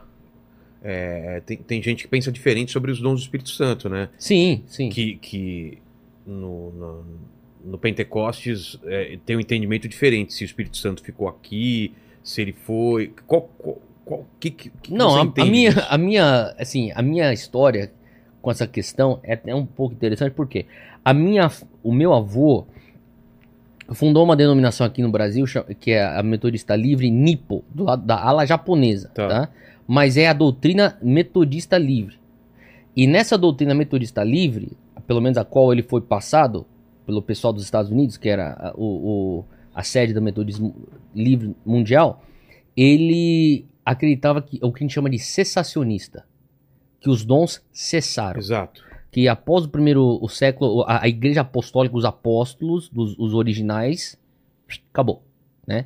Então foi isso, assim que minha, meu avô foi doutrinado, assim como ele doutrinou todos os meus tios e tias, até minha mãe ir para os Estados Unidos fazer o mestrado de teologia dela. E ela foi para uma instituição metodista livre que pregava e ensinava a mesma coisa. Só que a melhor amiga dela, que era uma coreana, falou assim: Ó, você vem comigo uma reunião que vai ter uma senhora chamada Catherine Kuhlman. Essa mulher aí é, é uma. é, no que diz respeito à prática dos dons do pentecostalismo do último século, ela talvez seja a sumidade. Catherine Kuhlman. E essa mulher, ela estava fazendo assim, cruzadas de milagres e, e reuniões ao redor do mundo. E minha mãe caiu de paraquedas numa reunião dela. No centro de convenções lá de Anaheim, lá perto de Los Angeles. E ela caiu lá e foi. Ela falou que ela ficou no, no mezanino assistindo as coisas. Ela falava assim: eu tinha consciência que tudo que esse, esse pessoal tá falando, a minha doutrina não acredita. Mas por que, que eu sinto tanta paz? Cara. Por que que eu sinto tanta alegria? Por isso que parece que assim eu, eu começo a ter mais esperança só de ficar perto disso. Eu vou pagar pra ver, ela falou. Por isso que ela aceitou o convite da amiga dela. E ela foi. Ela ficou no mezanino, lá no. é, é, lá, lá no fundo. E a mulher com o coral lá, lá na frente. Ela falou assim que a mulher chegou para é uma senhora, ela, ela vinha com sempre com um vestido branco comprido para pregar e ela tinha uma frase muito assim é, é, icônica dela que era Come Holy Spirit, vem Espírito Santo. E ficava assim, depois do coral ter cantado, tudo mais. Ela cantou, falou assim Come Holy Spirit. E minha mãe ficou lá sentada. Ela falou que ela falou Come Holy Spirit depois de uns 10, 15 segundos. Minha mãe falou assim que veio uma onda, assim, ó. Puf, bateu nela. Cara. Falei assim, mano, que energia é essa? Então foi após essa, essa reunião que ela começou a ter mais curiosidade. Ela começou a ver pessoas sendo batizadas no Espírito Santo. Então, o batismo do Espírito Santo normalmente é o, o início desse, dessas expressões dos dons do Espírito. Ela começou a ver isso nos colegas dela. Ela ia para os professores do, do seminário. Minha mãe fez mestrado de teologia lá na Califórnia. Ela ia para lá para perguntar, o pessoal falou, não, não podemos falar sobre isso, não podemos falar sobre isso. Era como se fosse um tabu. Ela falava assim, "Pô, é- eles ficam tão aflitos quando eu pergunto sobre Atos 2, a experiência de Atos 2. Por que, que tem que ficar tão aflito? Não fica aflito quando vai falar sobre os outros capítulos que a gente tem que ler. Então aquilo lá foi despertando uma curiosidade. Daí numa época que ela terminou a, a- a- o mestrado dela, ela voltou ao Brasil, ela se reuniu com alguns padres carismáticos aqui em São Paulo. E o pessoal tava tendo renovação carismática. Eu participei da renovação carismática quando eu era mais novo. É, então, É, ali minha mãe falou assim: eu vi a mesma coisa nas reuniões da Catherine Kuhlman aqui com esses padres. Ele, ela viu uma- um Viu? paralelo. Ela falou assim, cara, é, é a- é o mesmo espírito. Cara. Entendeu? Então minha mãe aqui em São Paulo, ela começou a, a liderar o que antigamente, né, a gente fala grupo de jovens, né, hoje.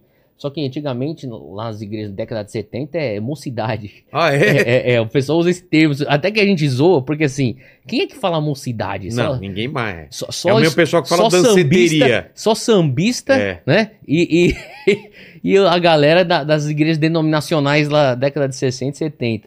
Mas minha mãe era presidente da Mocidade Metodista Livre. Ela falou assim, cara, eu comecei a orar com as pessoas, as pessoas estavam tendo batismo do Espírito Santo, orando em línguas, pessoas eram curadas. Ela acabou sendo expulsa da denominação que o meu avô fundou. Cara, por causa disso. Por causa disso. Meu avô sentou com ela e falou assim: ó, seguinte, eu acredito em tudo que você tá fazendo. Só que quando eu disse sim pra fazer parte dessa denominação, eu assinei um termo. Então você não pode fazer isso aqui dentro. Mas eu te abençoo. Vai lá e comece aí um estudo bíblico. Começa aí. Daí teve os irmãos lá da comunidade japonesa que abriram lá um espaço. um- uma família que tinha uma, uma sala grande lá, abriu. Daí começou a vir toda a galera pra lá. E daí começou a explodir esse negócio. Daí em São Paulo, ela falava assim, cara, tinha a nossa reunião que era a maioria dos japoneses. E daí tinha um outro lá perto do Sírio Libanês, que era o, o, o tio Cássio, que eles chamavam. E que hoje é Ministério Cristo Salvo. Assim, cara, e eu, eu ia lá e ficava perguntando pro tio Cássio, tá acontecendo isso? Não, isso aí é de Deus, tal. E mostrava na Bíblia, tal, é assim, ó, o que aconteceu? Ah, então tá bom. Daí Ela ia lá e na reunião dela via a mesma coisa. Então, quer dizer, são histórias assim que eu cresci. Foi nessas reuniões, foram nessas reuniões que o meu pai aparece Sério? e conheceu minha mãe. Daí eles se conheceram, depois foram namorar, depois casaram. Mas foram nessas reuniões que minha mãe fazia. E Entendi. daí deu início, então, à igreja que até pouco tempo era chamada Igreja Evangélica Monte Sião, que ela fundou através dessas reuniões, a partir dessas reuniões, depois que ela saiu da Metodista Livre. Então, quer dizer, e daí a coisa interessante que você estava falando sobre esse negócio da- daquelas pessoas que creem que os dons continuaram, que é o, o nosso caso, os Eu- é, pentecostais, eu carismáticos, acredito, e alguns pensam que os dons cessaram. Então, eu fui estudar numa universidade cessacionista nos Estados Unidos. Então, eu me formei em psicologia e fui fazer meu mestrado em teologia. Agora, eu fui fazer meu mestrado em teologia debaixo de professores cessacionistas, que eles não acreditavam. Eu era o único carismático pentecostal lá. E, e mas só que assim, como esse, obviamente são senhores, esses professores, muitos deles com mais do que dois PhDs. Então, assim, pessoas muito maduras. E eu lembro que um deles, é, que, que é um. Ele é um ícone da teologia no, nos Estados Unidos hoje, o nome dele é Dr. Elmer Towns. Foi meu professor eu um dia eu, eu peguei um livro dele que ele fala sobre jejum. E num dos, dos livros que ele, dos capítulos de jejum que ele fala, é, ele fala sobre o jejum gerando milagres, né? Então eu fui falar com ele e falei assim, ó, oh, Dr. Towns, tem alguma, depois da aula, tem algumas dúvidas aqui do teu livro, tal, tal, tal, tal, o senhor acredita em milagres, o senhor não acredita, o cara é só esquivando, só esquivando, só esquivando. Daí eu falei assim, daí eu virei aqui assim, a, a, o livro de, do Dr. Towns, Bom, só tinha os, os teólogos carismáticos dando os endossos. Falei, mas ó, Peter Wagner tá dando um endosso pra você. Cindy Jacobs tá dando um endosso pra você. Daí, daí é, comecei. É, Orty Kendall tá dando endosso pra você. Daí ele falou assim: Você é carismático, né? Eu falei: Sou. Daí ele falou assim: Eu, daí eu pensei, e por sinal, eu trouxe esse livro pro senhor escrever uma dedicatória para mim. Daí ele abriu, ele escreveu uma dedicatória. Ele falou assim: Ó, nós batistas, ele é batista do sul. Nós batistas conhecemos a Bíblia como ninguém. Vocês carismáticos vivem a Bíblia como ninguém. Cara. Assinou. que maravilhoso. Legal, né, cara? Muito. Então, quer dizer, até hoje, eu não sei, o cara deve ter hoje 90 e poucos anos, ainda é vivo, mas eu não sei se o cara é carismático ou não, se acredita nos dons ou não. É, e também não importa, né? Importa é a, a trajetória dele, né? E, e a tua visão sobre, sobre o final dos tempos, qual que é? Cara, Jesus vai voltar. Jesus vai voltar em, em Jerusalém. Jesus vai reinar. A igreja vai reinar junto com ele. A Jerusalém, cidade ou Jerusalém, o mundo inteiro? Eu creio que Jesus volta em, em Israel, físico. Tá. E, e vai estabelecer Nova Jerusalém, desce junto com Jesus. Jesus vem para reinar junto com os cristãos. Agora, eu sei que existem diversas versões. Eu, particularmente, entrei na universidade crendo numa versão, mudei, fui mudando. Hoje eu, hoje eu diria assim que todas as discussões que eu já tive em relação à escatologia, eu acho que traz mais divisão do que união. Porém, uma das coisas que me, me pauta em tudo isso é: eu preciso crer em algo que dá um futuro e que não mata o músculo missional. Por quê?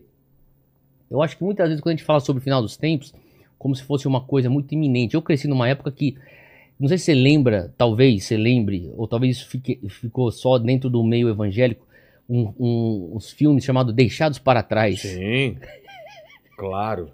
Eu, eu, li o livro, eu li eu acho que dois ou três livros da série. Então, quer dizer, e daí, daí a, a, inclusive o pessoal no, lá na igreja fazia uma brincadeira lá que falou assim: ó, vamos deixar os adolescentes assistindo Deixados para Trás a gente apaga a luz, daí quando termina o livro, a, acende a luz e todo mundo se esconde. É. Daí a moleque, ah, tipo, a gente ficou pra trás.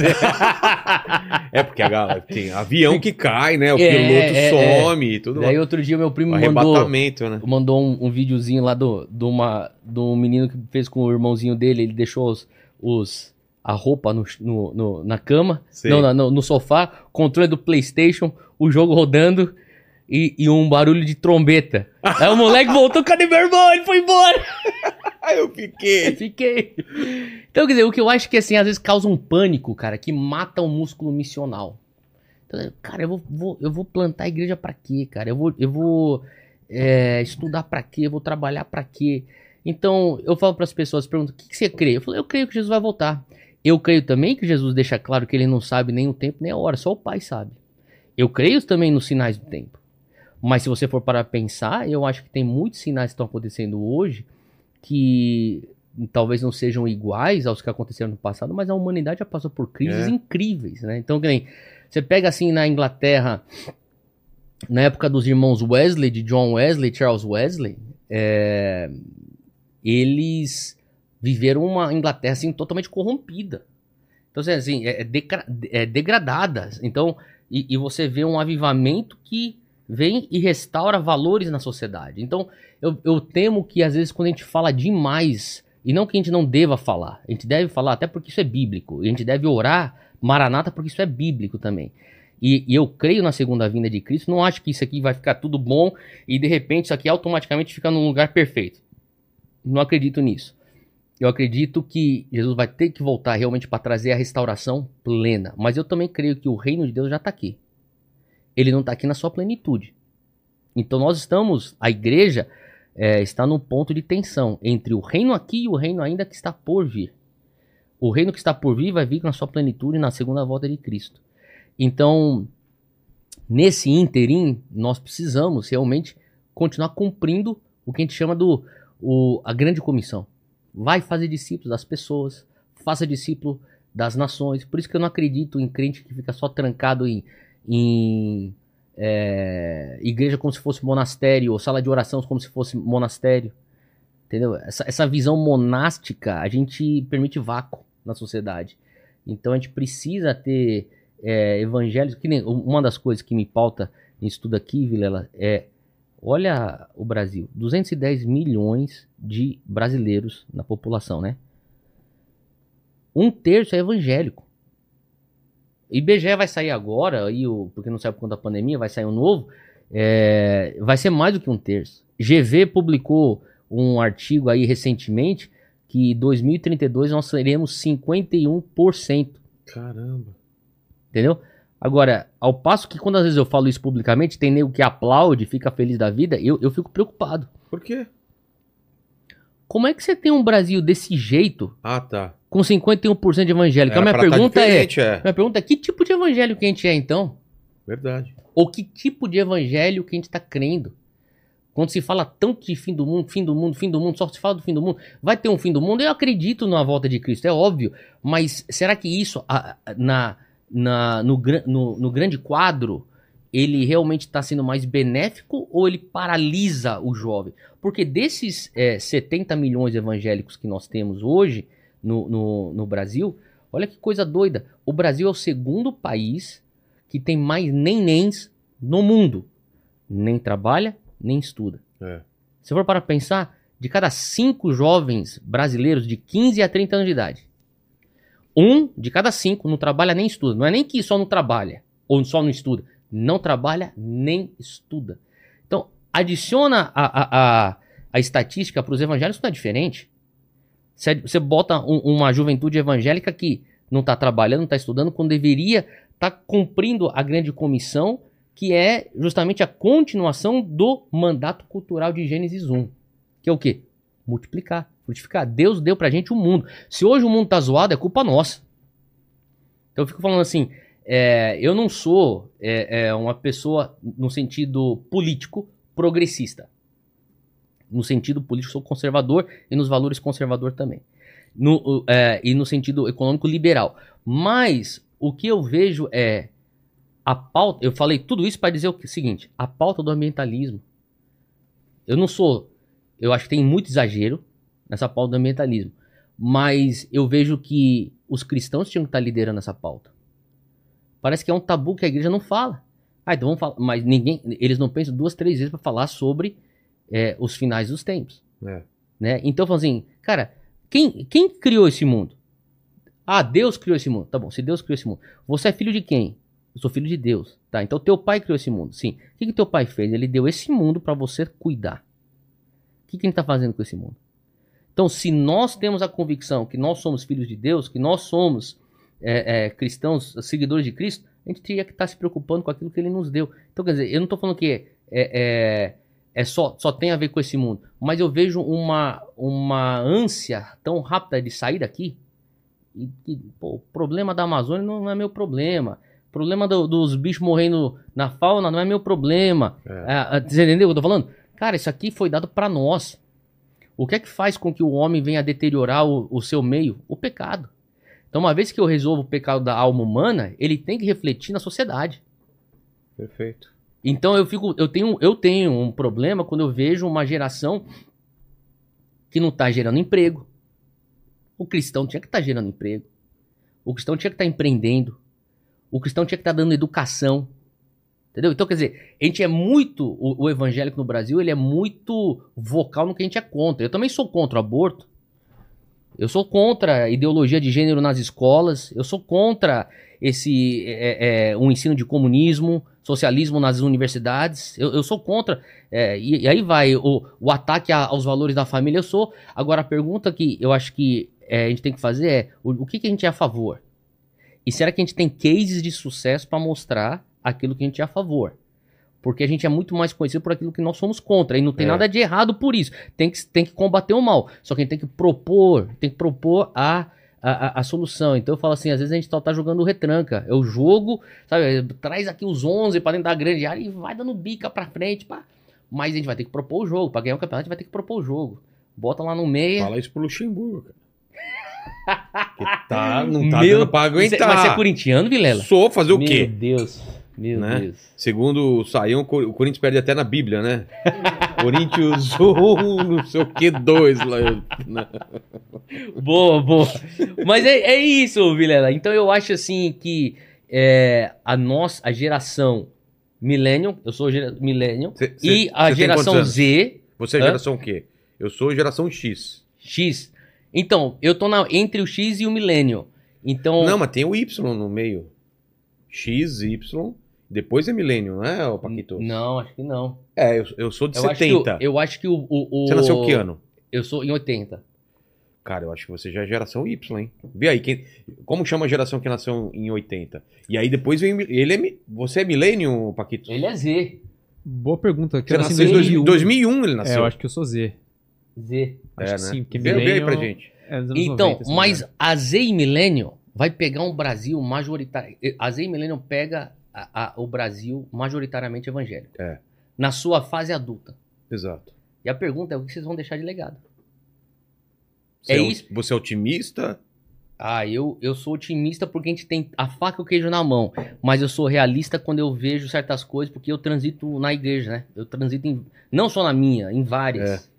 E quando eu começo a ver algumas, algumas coisas, eu falo, mano, isso aqui. É... E, e toda a igreja tem seus defeitos, mas é, eu, eu acho assim. Não querendo entrar tão. ah, Bom, a questão do Bolsonaro assim, quando o Bolsonaro perde as eleições, uma das coisas que eu pensei é, agora vai entrar um pouco mais de sobriedade. Entendeu? Então, assim, uma das coisas que eu. Que eu Porque estavam misturando muito, né? Estavam, galera, ou é isso, ou o mundo acabou, ou é isso, ou. Não, eu acho que assim. Eu- uma coisa cara, é você não- defender os valores que o Então, mas não- cara, mas não tem, não tem nada a ver uma coisa com outra, cara, entendeu? Tipo, faz a tua parte, entendeu? Independente Sim. de quem tá lá. Sim. Você entendeu? Faz a tua Tá parte. o Lula agora, tá o certeza. Bolsonaro, outro dia. Outro Mas querendo ou não, o ser humano ele, ele carece de uma figura messiânica constante. Mas é, é, Né? É- Isso é do ser humano. Mas isso é, é- do ser humano. é meio idólatra isso, né? Não, com certeza. Por isso que assim, uma das coisas que a gente tem que lutar constantemente é a idolatria. Exato. Né? Qualquer ser humano. exato. Então, assim, a gente, gente tem, tem a tendência, tendência, a é. botar ídolos, né? É. E assim, e, assim, a questão quando eu, eu, eu, eu não sei se soube, mas a gente fez uma, um podcast com o Bolsonaro. Quando eu fiz o podcast com o Bolsonaro, assim, até nas conversas antes, eu deixei muito claro, ó, presidente, né? Porque ele era presidente. É, a minha conversa contigo, assim, é, eu quero que o senhor entenda que nós estamos aqui, primeiro que eu quero fazer as perguntas, as perguntas que eu tô recebendo. Que não são necessariamente as perguntas que eu queira fazer. Entendi. Algumas eu quero, na verdade, mas outras eu, eu também não faço muita questão, mas eu vou fazer as perguntas.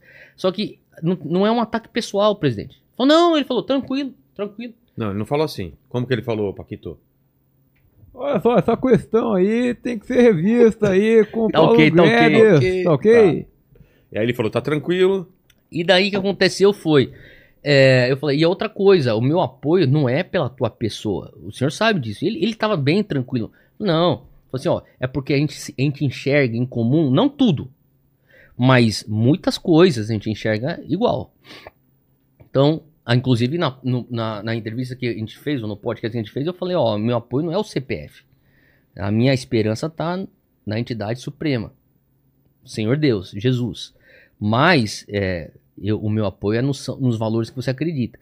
E eu acho que tinha muita gente confundindo, sim, Sim, mas ele tem um apoio massivo dos evangélicos, isso ficou provado. certo? Sim. Quando ele perde, os evangélicos sentem, e agora? É. Naturalmente. Especialmente o, o menos instruído, especialmente o, o- o menos experiente, ele, ele sente desesperançoso.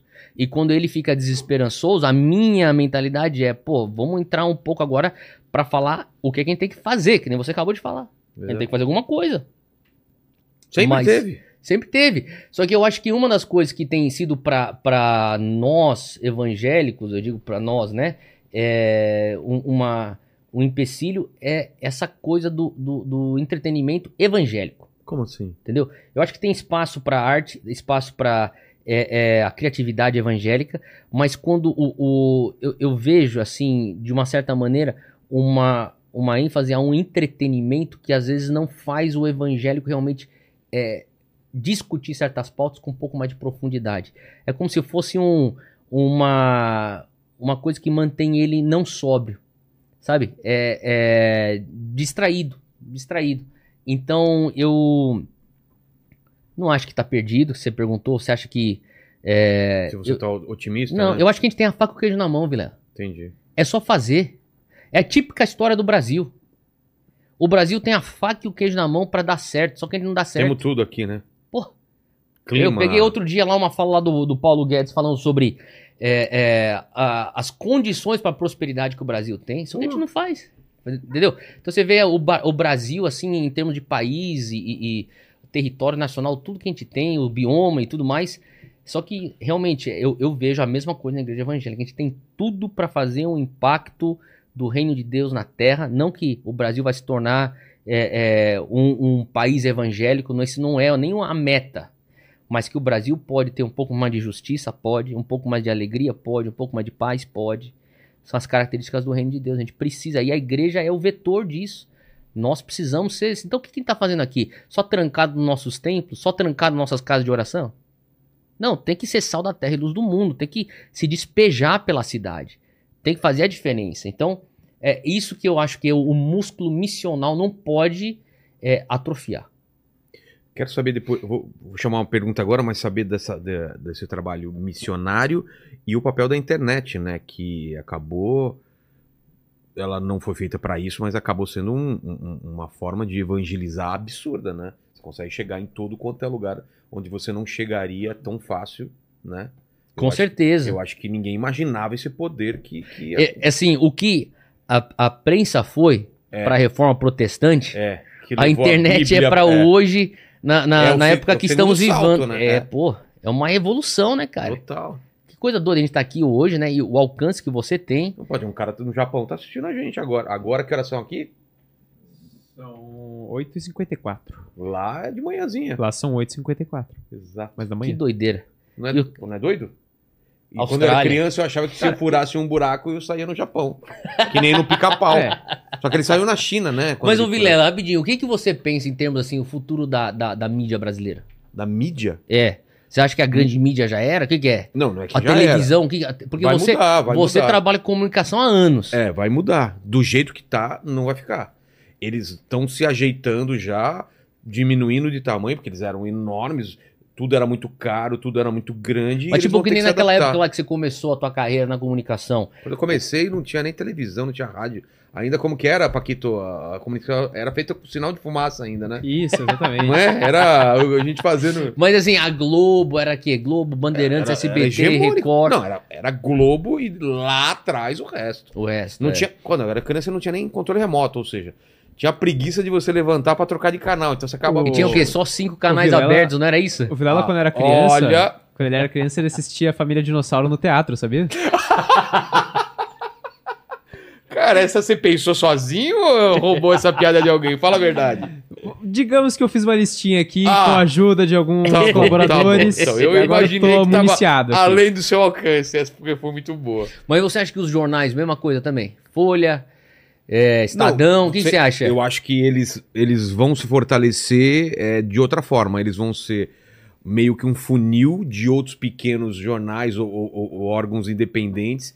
E, e como essa era da pós-verdade ou, ou- de realidade virtual e inteligência artificial, vai ficar cada vez mais difícil de você saber o que é verdade e o que não é. Sim, Se aquele vídeo. sim. Então você vai ter esses grandes jornais ou grandes órgãos, sei lá, não precisa nem ser os que estão atuais, podem surgir outros, que vão ter uma certa credibilidade você fala, putz, eu vou ter que ver aqui porque esses caras, eles vão atrás mesmo e tá aqui, entendeu? Não precisa ser os mesmos, mas vai ter que ter um filtro, porque, cara, a gente vai chegar daqui 5, 10 anos e você simplesmente não vai saber se você recebeu um vídeo, se é aquela pessoa, ou se, é uma, se foi feito em Inteligência artificial. artificial, entendeu? Então, assim, cara, a gente tá passando já e vai passar, vai passar muito, vai ter acontecer muita mudança. E é imprevisível mesmo. Vai ter uma, a gente tava discutindo isso ontem, né? Sobre essa essa essa a gente vai ter que definir até o que é realidade mais, o que é, o que é verdade, porque cada um pode Fake viver numa, news. é, cada um vai começar a viver numa verdade dele e fala, não, essa é a minha verdade, eu não acredito no que você fala. Não, mas olha aqui. E aí a, a pessoa tá tão fechada na bolha que ela é incapaz de olhar e falar, não, tem razão o que você tá falando. É, exatamente. E, Exato. po- e por isso que eu acho que essa mesma crise tá dentro da fé.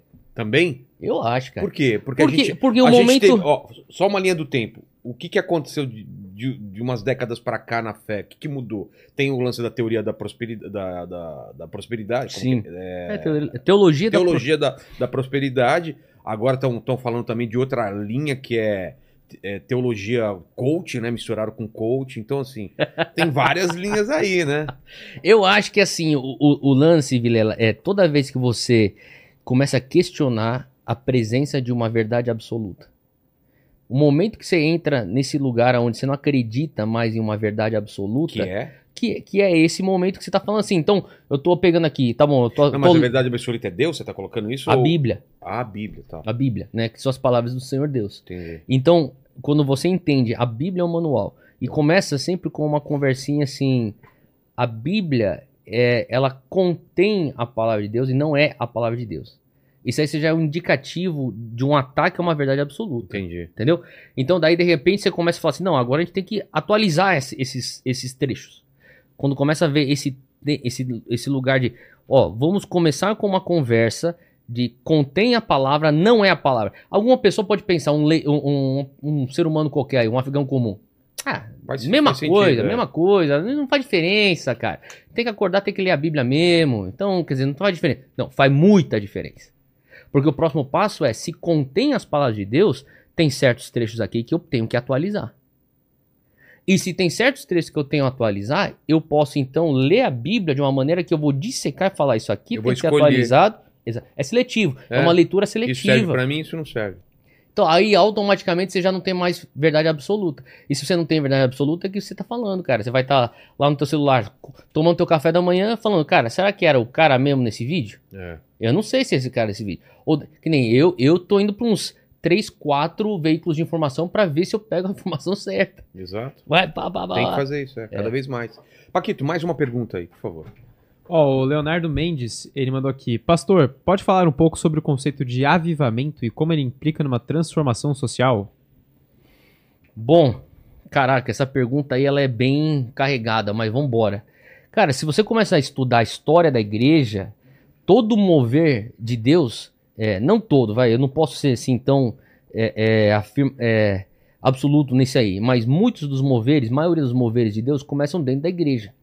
Até porque segue uma narrativa que é de que o mover de Deus começa com os santos.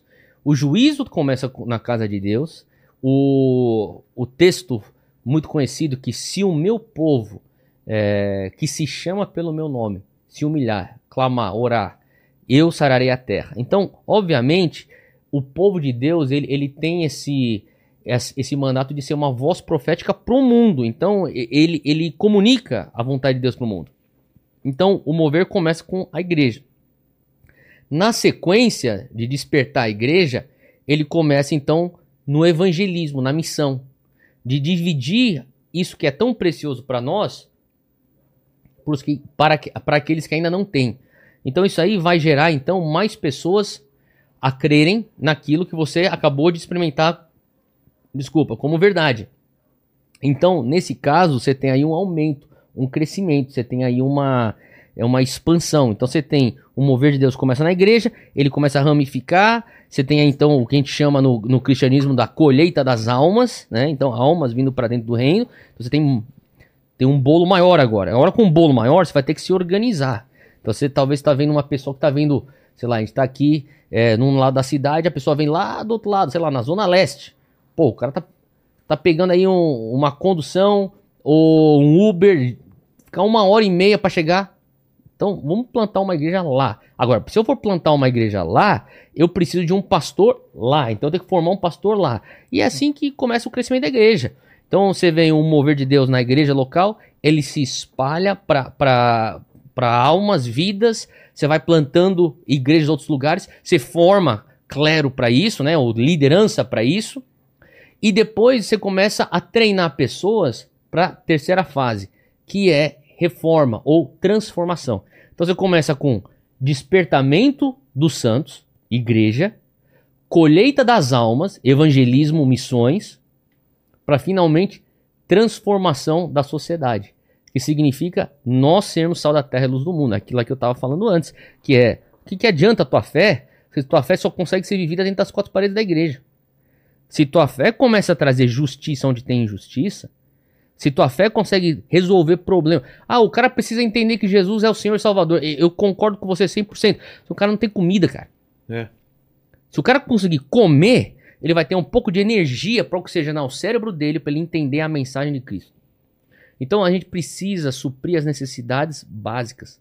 Então a igreja sempre foi isso. Hoje, assim, eu falo assim com toda tranquilidade.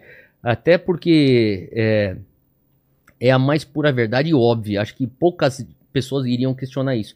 Se a igreja hoje some do Brasil, o Estado colapsa. O Estado não consegue lidar com a questão das injustiças sociais e as mazelas na sociedade que a igreja está suprindo e cuidando.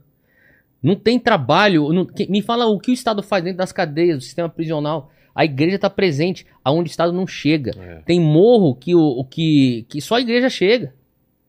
Entendeu? Então, quer dizer, a, a- essa que é a graça, eu digo a graça não no sentido do humor, mas do dom da igreja na terra, né? na, na, na- na nação. A igreja, eh, ela supre essa, essa demanda. Então, a igreja tem que continuar sendo sal da terra, tem que continuar sendo luz do mundo. E por isso que eu acho que assim, tudo aquilo que fala de uma maneira demasiada para um discurso escapista, daqui a pouco a igreja vai vazar daqui. Você começa a atrofiar teu músculo missional. É. Então, quer dizer, eu creio que daqui a pouco é, é, chega. Quer dizer, daí a outra pergunta é o que é daqui a pouco, né? Que isso é relativo também. Mas que o, o, o fim virá? Sim, está escrito na palavra. Mas até chegar nesse momento, que eu também não sei, porque até o próprio Jesus não sabe, ele já deixou uma coisa muito clara. E de fazer discípulos. Então eu fico perguntando para as pessoas: por que a gente passa tanto tempo tentando descobrir uma coisa que o próprio Jesus falou que ele não sabe, só o Pai sabe, quando a gente não consegue nem cumprir aquilo que ele já deixou claro pra gente fazer. Vai, faça discípulos, seja sal da terra, seja luz do mundo. Então eu- prefiro gastar energia e foco nisso. E quando a gente começa a fazer isso, daí pra responder a pergunta aí do do é, Leonardo, né, que você falou, ele, ele, ele pergunta avivamento e transformação. Avivamento começa na igreja, ele se expande até a sociedade ser transformada. E você vê vários lugares. Por exemplo, João Calvino, é, lá, na- é, lá em Genebra. O cara vem, ele pega Genebra com esgoto a céu aberto. Vai lá pra Genebra pra ver o que é aquilo lá hoje. Ele construiu tudo, economia, educação, governo, política, tudo em cima de princípios bíblicos. Porque minha, minha mãe me fala- falava isso pra mim, né, quando eu era pequeno, você ficava falando, ah, coisa de mãe. Só que hoje, velho, ela fala assim, meu, meu, ela fala assim, meu filho, a Bíblia tem resposta pra tudo. Mas pra tudo? Pra tudo, Tudo mesmo? Tudo, tudo, tudo, tudo. Ah, a mãe é pra tudo. E tem mesmo. Por que, que o Corinthians não, não ganha nada? Procurem na Bíblia. Por Vai que, que ter. o Palmeiras não, não tem o Não tem Mundial? mundial. Deve ter Deve ter alguma algum coisa. lugar lá. Alguma coisa tem lá. Entendeu? Vamos lá, Paquito. Ó, é, a galera perguntou qual foi o país que você mais gostou de pregar de todos esses sete É, e que fala foi. sobre o trabalho missionário de vocês. Ah, legal. Não, pô, país que eu gosto de pregar. Cara, eu gosto. Já viajou muito? A minha última contagem eram 52 nações. Caramba. É. Todos os continentes? Todos os continentes, exceto a Austrália. Nunca fui pra Austrália. Nova Zelândia, Austrália? Nunca não? fui. Tá. Pra Oceania. Tá. Nunca fui. Mas é um lugar que não é um país, mas é um lugar que eu tenho muita identificação, é o Havaí. Por quê? É, é um estado do- do- dos Estados Unidos, mas é aquele. Ele passa por Havaiano, não passa não? Muito. É, né? Acho que parte daquilo lá foi porque, assim, quando eu fui lá pela primeira vez, que foi, sei lá, muito tempo atrás. Eu fui passar uma. no- morar lá, fazer uma temporada lá, até porque eu fui fazer meu treinamento missionário por lá. Cara, eu fui tão bem recebido É. e fui tão assim. abraçado pela comunidade local, porque eu, eu cresci escutando aquelas histórias aqui no Brasil, tipo, mano, você vai pra Havaí, não entra, e eu não sou surfista, mas o pessoal fala assim, ó, não entra no mar dos caras lá não, os caras vão te encher da porrada, viu? Se os caras Ah, descobrir, é, os local, e pá, e daí você fala, mano, os caras não gostam de, de brasileiro. De Não, estrangeiro. É, talvez, é, né? exato. Daí os caras falavam assim, não, por isso que os brasileiros têm que ir lá com jiu-jitsu lá pra se defender, tal, tal, tal. Estou falando, sei lá, início do ano 2000. Sei. Daí, cara, é, eu cheguei lá, eu experimentei totalmente o oposto. Daí os caras também pensavam que eu era havaiano. É, Então, se vai um outro que, que é outro brasileiro que não parece havaiano, talvez seja um tratamento diferente. Mas, cara, de cara, foi muito abraçado. E eu, eu e a coisa doida do, do Havaí é que ele tem muita influência portuguesa, porque os portugueses chegaram lá no Havaí. não sabia não. Muito, cara. Você vai no Havaí, cara, você tem rua, nome de Teixeira, Sério?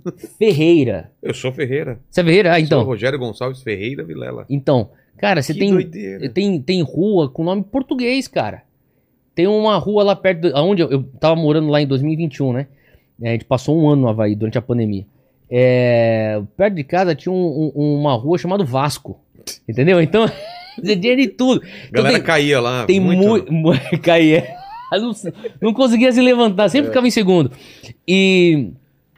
Cara, tem, tem uma, um- uma outra particularidade do Havaí que, pra mim, pessoalmente, era muito interessante, que é eles têm muita influência portuguesa, então, a questão do Brasil, e muito japonês. É? Muito japonês, cara. Então tinha coisa que eu falava assim, caraca, mano, isso aqui parece que eu tava. Que nem a gente fazia na casa da minha tia. Pô, que nem a gente fazia na casa da minha avó. Que nem coisa de japonês, por exemplo. Você tira sapato antes de entrar em casa. É. Lá no Havaí também. Também? É. Aí você começa a ver certas comidas havaianas, você começa a ver, cara, isso aqui parece uma comida japonesa. Mas na verdade era o quê? Era o japonês que levou, porque os japoneses praticamente colonizaram o Havaí também. Depois os americanos vieram. Ah, tá. Então, é, e o japonês tem um- levou muita coisa pra lá e depois foi adicionando aquela coisa caiçara, né, de ser, e fica uma mistura de um caiçara e japonês, entendeu? Mas é o povo havaiano assim muito família, muito Comida assim deve- caloroso. Comida deve ser boa lá, hein? Boa pra caramba. Nossa, eu É. amo comida Mas havaiana. você pega onda ou não? Não, não pego. Mas eu É? brinco. Ah, tá. eu uma brinco.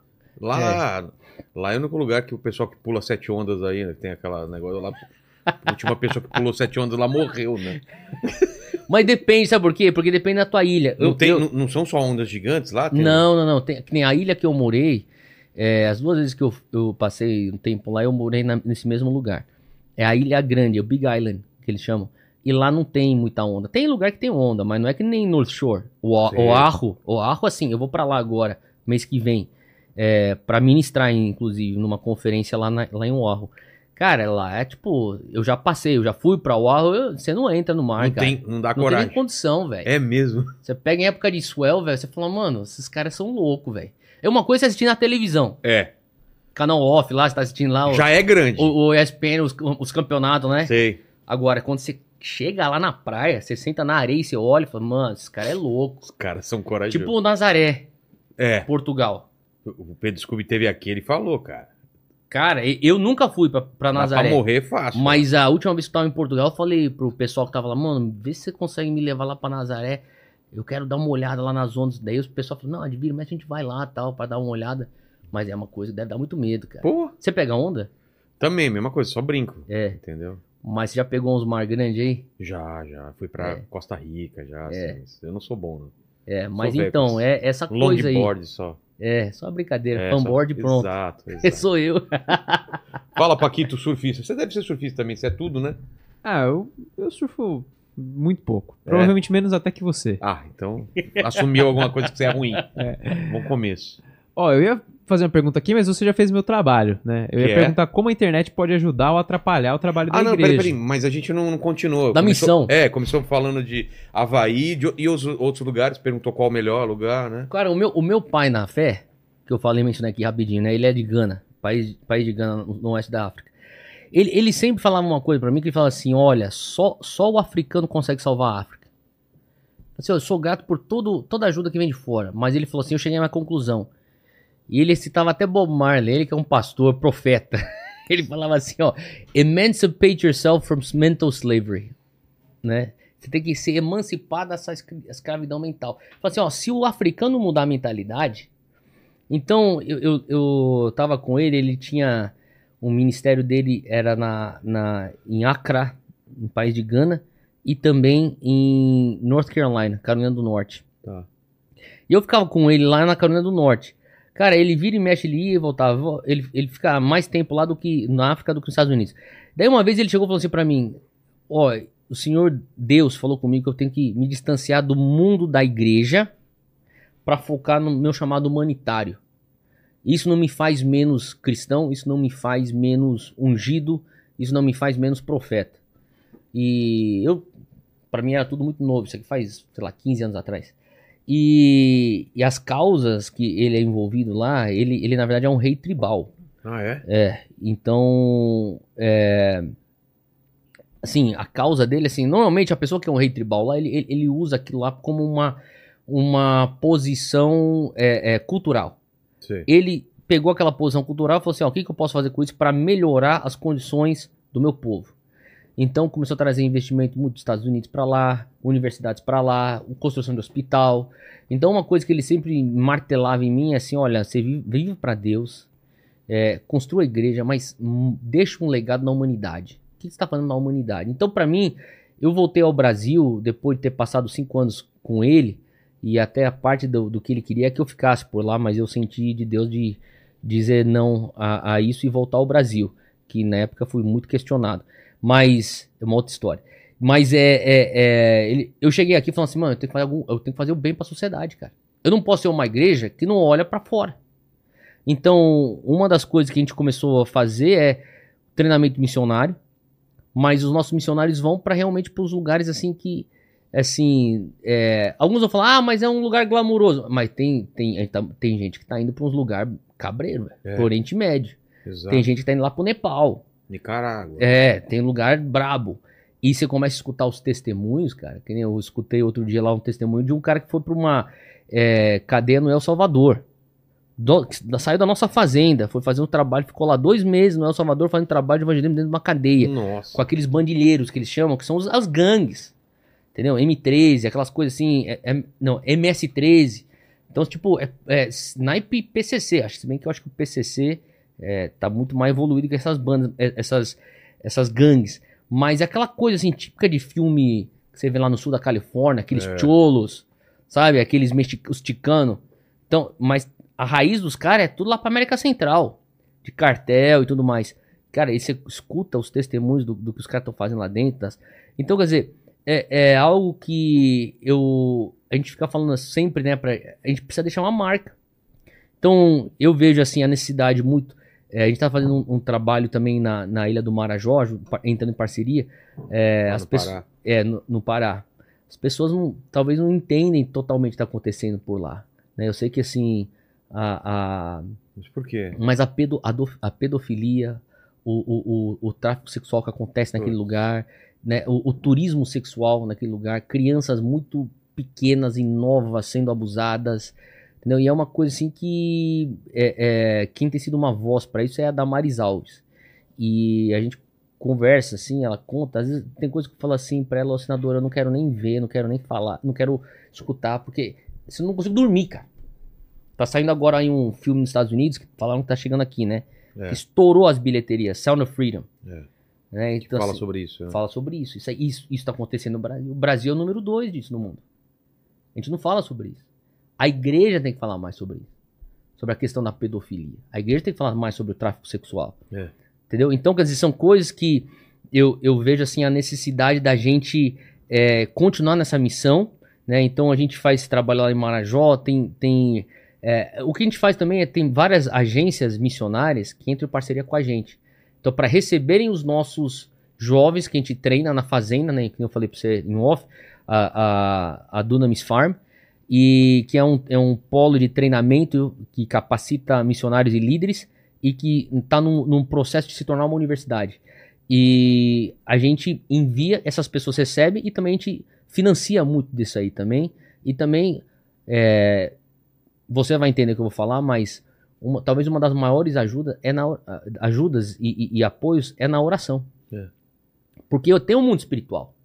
E quando você começa a mobilizar um exército de intercessores orando, quando a gente fala intercessores, são aqueles que vão interceder no mundo espiritual. Cara, parece que abre as coisas no mundo físico. ajuda a chegar mais rápido, transformação acontece, as coisas que parecem que estão enguiçadas, parece que o negócio começa a fluir. Então a gente, a gente age muito nessa questão. A gente não precisa. A gente quer a tua oração, a gente quer o teu tempo e também os teus recursos. Quando a gente fala para os missionários, cara, o missionário tem que ser um intercessor, ele tem que ser aquele que vai doar do seu tempo, seu talento. É a linha de frente. É a linha de frente, cara, é soldado. Como que você acha que funciona esse mundo espiritual? As coisas acontecem primeiro no, no mundo espiritual e depois elas, elas descem para cá? As coisas são simultâneas? Como que é essa... Vila, eu não sei se, assim como explicar isso, mas eu creio que você começa ganhando qualquer coisa na oração. É, que é no mundo espiritual. No mundo espiritual. Mas também, é, a própria palavra diz, né? Fé sem obras é morta, lá em Tiago. Não adianta só ficar orando, vai, vai alguma coisa, pô. Entendeu? Então eu falo para as pessoas: é importante você estar em oração, mas você tem que estar orando e fazendo alguma coisa.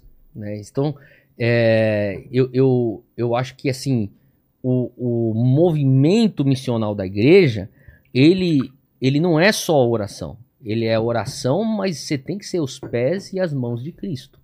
Então, mas o cara que vai lá tentar fazer sem oração, é, pô, meu irmão, vai, vai, vai pra Unicef então, velho. É. Os caras estão muito mais estruturados, vai lá e faz com eles. Né? Então, e, e, eu acho que tem muita coisa que quando você começa a orar, eu não sei nem se você quer entrar nesse assunto, mas tem certos espíritos territoriais, cara. Sim. Entendeu? Então, tipo, não é. Eu, eu lembro a primeira vez que eu fui com, é, pregar no Egito. Explica como funciona isso. De... Então, esse, essa, essa história, cara, isso aí foi que 2011. Eu fui, fui convidado para palestrar numa conferência lá no Egito. Egito é o que lá, a maioria? Islâmico. É islâmico? É. E, cara, eu desci no Cairo, te juro, cara, é, é, e era um daqueles aeroportos que não, o Finger não ia pro, pro, pra ah, tá. aeronave. Tá. Então, Desce, depois você... pega o busão e daí Entendi. você vai pro terminal. Entendi. Cara, eu desci as escadas, é, literalmente... É do avião? Eu, é, do avião. É como se eu sentisse uma opressão, cara. É como se eu ter uma ânsia de vômito, assim. Cara... Vum, veio pra cima de mim com uma fronte, tipo, o que é que você tá fazendo aqui? Cara, eu fui pro hotel que eles, eles reservaram lá pra mim, começava aquele, aquela, aquela chamada de oração, aquela sirene. Aquele negócio lá, começava Parecia que vinha um negócio assim, sabe? Uma, uma opressão. Tipo, o que, que você tá fazendo aqui? É, você ficava atordoado. E daí eu comecei a entender, cara, eu, eu vim aqui de alegre, muito inocente, muito ingênuo. Eu pensei, cara, eu não pedi para ninguém estar em oração por mim, intercedendo por mim. Eu não era nem casado na época. Então não tava nem preocupando. Hoje não, cara. Hoje eu vou qualquer coisa. Eu tô aqui hoje, Vilela. Tem gente orando por mim. Eu tenho um grupo de intercessores. Eu vou para qualquer coisa vou pregar para tal lugar, tô pegando ir para um outro país aí, que nem é, é, recentemente eu tava, nem sei onde eu tava, eu tava num lugar aí, é, tava na Europa, eu acho. É, ou vou lá pro México, eu lembro que eu fui pro México, cara, foi uma, uma você sentia a atmosfera, assim, uma, um travar de, de, guerra espiritual, quando eu tava lá ministrando no México. Que de cama, eu saía da cama, ia pro púlpito, do púlpito ia pra cama. Então, quer dizer, e uma das outras coisas que eu via era assim, eu lembro uma vez que eu, eu, eu, eu fui para pregar lá em Brasília. E, cara, eu tava num avião, indo para Brasília, saindo de São Paulo, indo pra Brasília. Eu senti Deus falar para mim assim: ó, amanhã, quando você for pregar, você tem que fazer certos decretos no, nos ares. Tinha umas paradas assim meio que. Eu tô falando isso pra você porque eu tô sentindo que você entende o que eu tô falando. Não, não, já li muito sobre isso. É que eu, eu depois eu quero que você explique, porque a gente tá falando uma coisa e de repente não, não explicou esse lance de, de, de território, como funciona. Exato. Então, quer dizer, Brasília tem algo, tem algo em Brasília no mundo espiritual que não é a mesma coisa que tá aqui em São Paulo. Mas, mas esses espíritos, espírito, é, espíritos territoriais ou demônios territoriais, seja lá o que for, eles não seguem a demarcação humana, necessariamente. Não é o cara do Egito. Não, eu não acho que assim, segue aquilo que a ONU determina. Exatamente, é exatamente. É da... Paraguai é pra cá. É, aqui, esse daqui não entra pra cá. Como que funciona isso? São não, coisas são, lá a, de a trás? Bíblia, o, o, próprio apóstolo Paulo, ele traz uma, uma hierarquia né, no mundo espiritual. Assim como você tem um, é, nossa uma, briga não é com... uma hierarquia no mundo é, é, da luz, né? Sei. Você, um, um, anjo carrega uma certa autoridade, um arcanjo carrega é. uma outra autoridade, Querubim. né? Exato. Então, da mesma coisa do outro lado.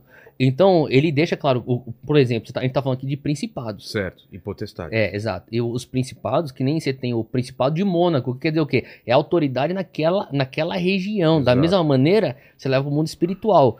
Então, é, existe algo que você tem que é, é, tá. A, pessoa que vai mexer com o mundo espiritual, ela tem que entender que não é uma brincadeira. Você vai entrar lá e vai fazer. Vai, vai lá de alegre. Então, eu, eu lembro que nem essa viagem eu tava indo para Brasília. Ó, a a- o que eu senti de Deus no avião, como missão, ó, você vai ter que fazer esses decretos lá. Daí na hora eu falei assim, cara, tá bom. E eu tô consciente que eu tô indo pro, pro ninho da serpente no mundo espiritual. Não tô falando nada de pessoas aqui. Eu não tô falando de seres humanos, até Sim. porque a própria Bíblia fala que a nossa guerra não é contra carne nem sangue. Então eu não tô falando de político aqui, não tô falando de partido, de nada. Tô falando do mundo espiritual. E no mundo espiritual, falou assim, ó, você tá indo pro ninho da serpente. Você vai fazer certos decretos lá. E eu, beleza. Mas eu acho que eu não, eu não tive a seriedade da parada. Entendeu? Eu sei que na hora que eu comecei, era, uma- era um evento, uma conferência de um amigo meu que tava ministrando, tava organizando tudo lá. Daí ele falou assim, ó, você vai pregar nessa, nessa sessão aqui e tal. Daí eu falei, beleza. Aí eu falei pra ele assim, ó, Guga, depois que terminar isso aqui, eu sinto que se você puder chamar aí os músicos, a gente vai entrar no momento aí, eu tenho que fazer certas coisas aqui e tal, de decreto, daí eu passo bola pra você, o microfone pra você. Ah, beleza, tal. E dito e feito, fomos lá, fizemos lá a parada, tá, tá, tá, tá, tá. Daí chegou na hora, eu tive que fazer os decretos. de- Cara, foi só terminar de fazer as coisas que eu falei. Pronto. Fui pro bastidor, peguei meu celular. Minha esposa. Tô, tô correndo pro pronto-socorro, ela falava. O nosso filho, nosso segundo, tava brincando em cima de uma mureta lá na casa dos meus sogros. Do nada, sem explicação. Tropeça e cai com a boca na quina do tijolo aqui, assim, ó pá, abre aqui assim, o tijolo, até hoje ele tem a cicatriz. Na hora, sabe assim, alguém pode pensar, ah, coincidência. Mas você sabe quando é e quando não é. Na hora vê esse negócio, cara, você foi boca de Deus pra cá, o diabo não conseguiu pegar você aqui, vai pegar a boca do teu filho. Entendeu? Então eu comecei a perceber, eu sou um pouco cabeça dura, Vila. Demorou três dessas. Eu ia pra certos lugares, bum, acontecia alguma coisa em casa. Então o que, que eu faço hoje? Antes de eu sair pra ministrar algum lugar, eu reúno os meus filhos, eu tenho quatro, e três meninos, uma menina. Minha esposa, a gente ora junto, eu cubro eles com o sangue de Jesus no mundo espiritual e eu vou. E eu aviso os meus intercessores, ó, tô indo pra tal lugar, me cubra e cubra minha família. Que nem eu falei, antes de vir pra cá, eu já mandei uma mensagem lá no WhatsApp, pá. Pessoal, tô indo lá podcast do Vilela, por favor, esteja em oração por mim. Pô, o pessoal tá orando agora. Então, Porque no mundo espiritual tem uma guerra guerra, lógico. atrapalhar o Lógico, lógico. tudo. Tipo, eu acho que assim, leva muito mais fé você acreditar na ausência do mundo espiritual do que na presença do mundo espiritual Exato. e, e naquilo que é o que o mundo espiritual impacta no mundo físico. Cansaço do nada. Depressão, depressão. confusão, irritação, ansiedade, né? Então, quer dizer, que- Tudo isso pode ser causado. Pode ser, cara, não, tô falando que não tem uma razão é. médica, não, tô falando que não existe é, é, é, meios médicos para lidar com isso, de maneira alguma. A ciência explica isso também. Mas o que eu tô falando é, são, são lugares onde o mundo espiritual pode capitalizar se a pessoa tem uma tendência para aquilo, para isso, entendeu? São brechas, né? São brechas, exato, é isso. Então, é, é- é eu, eu, assim, acredito muito nessa questão do mundo espiritual. Eu acho que, assim, você não ganha nada sem antes ganhar no mundo de oração, no, no campo da oração. Então, é no campo da oração que você trava a, a- a batalha, né? Então, eu acho que, assim, é, na verdade, eu, eu falo isso com um bom orgulho, né? Não um orgulho negativo, um orgulho positivo de que, quando se, no que diz respeito a tudo que a gente já fez como Dunamis, que é o movimento que, que eu lidero, é, nada a gente fez sem ter antes ganho no mundo espiritual. Uma conferência a fazer, eu boto todo mundo em jejum, cara. Vamos lá, sete dias, todo mundo, só no jejum, oração. Seis da manhã todo mundo se reúne para orar. Seis da noite a gente ora também junto. Entendeu? Então, e todo mundo tá se mantendo em jejum. Porque se a gente não ganha no mundo espiritual, daí o pessoal vê lá no, no- no- nas redes sociais, pô, que pau, que maneiro, que, que produção irada, blá, blá, blá, blá. você não entendeu o que, o que veio de trás para a É. construção daquilo. O alicerce. E o lance de, de possessão? Você já viu? Já. O que você falou, né? De. de- Você diz possessão demoníaca. Exatamente. É, existe, se existe, em que termo que é? É, e, e qual é o qual que é a ação, né? Na, na Bíblia tem Sim. Jesus tirando Eu já vi, demônios. eu já vi. Como- Eu já vi uma. uma... Engraçado você estar perguntando isso, porque eu tô lembrando agora só. É uma. Faz tempo que eu não falo sobre essa história. Eu tava. Eu tinha voltado. Eu, eu tava, que nem eu falei, né? Eu, eu fui criado É que se na. você olhar pra cá, Aham. você vai ver demônio. Mas é um demônio do bem, assim. né? É um demônio alemão. Um demônio alemão de bigode. Um demônio parece o. Um viking. Como Falar chama? demônio alemão de bigode é complicado. Não, mas- É, pode crer. Não, não, sou. não. Não, é. Não sou. Não é. Não, É, o- é o não, Michel Teló Isso, versão demônio. exato. Eu Michel prefiro, Teló de eu prefiro pensar que é um, um anjo viking. É, Pode ser, cara, pode, pode crer. Meio é, magrelo demais, né? É, pra, pros tá um padrões pouco- vikings eu acho que eu tô meio... Colocar um peitoral do Muzi aí, né, É. cara? Peito infinito. Mas qual que é a. Mas que a- eu, eu acho que assim, a questão do- da, da possessão demoníaca, eu, eu, eu vi. Eu já via crescendo, cara. Viu o quê? Eu via isso quando eu era criança. Ah, quando você tava. Quando você É, era- eu, eu via isso quando eu era Te criança. assustava? Ah, na primeira vez, sim. O que, que você Só que viu? o, que o que mais me trazia a paz, assim, ou, ou- ou talvez menos temor, era que eu via que minha mãe ficava tranquila. É mesmo. Eu já vi gente na rua se manifestar contra minha mãe. E ela de boa. De boa, eu te repreendo em nome de Jesus. A pessoa fica quieta.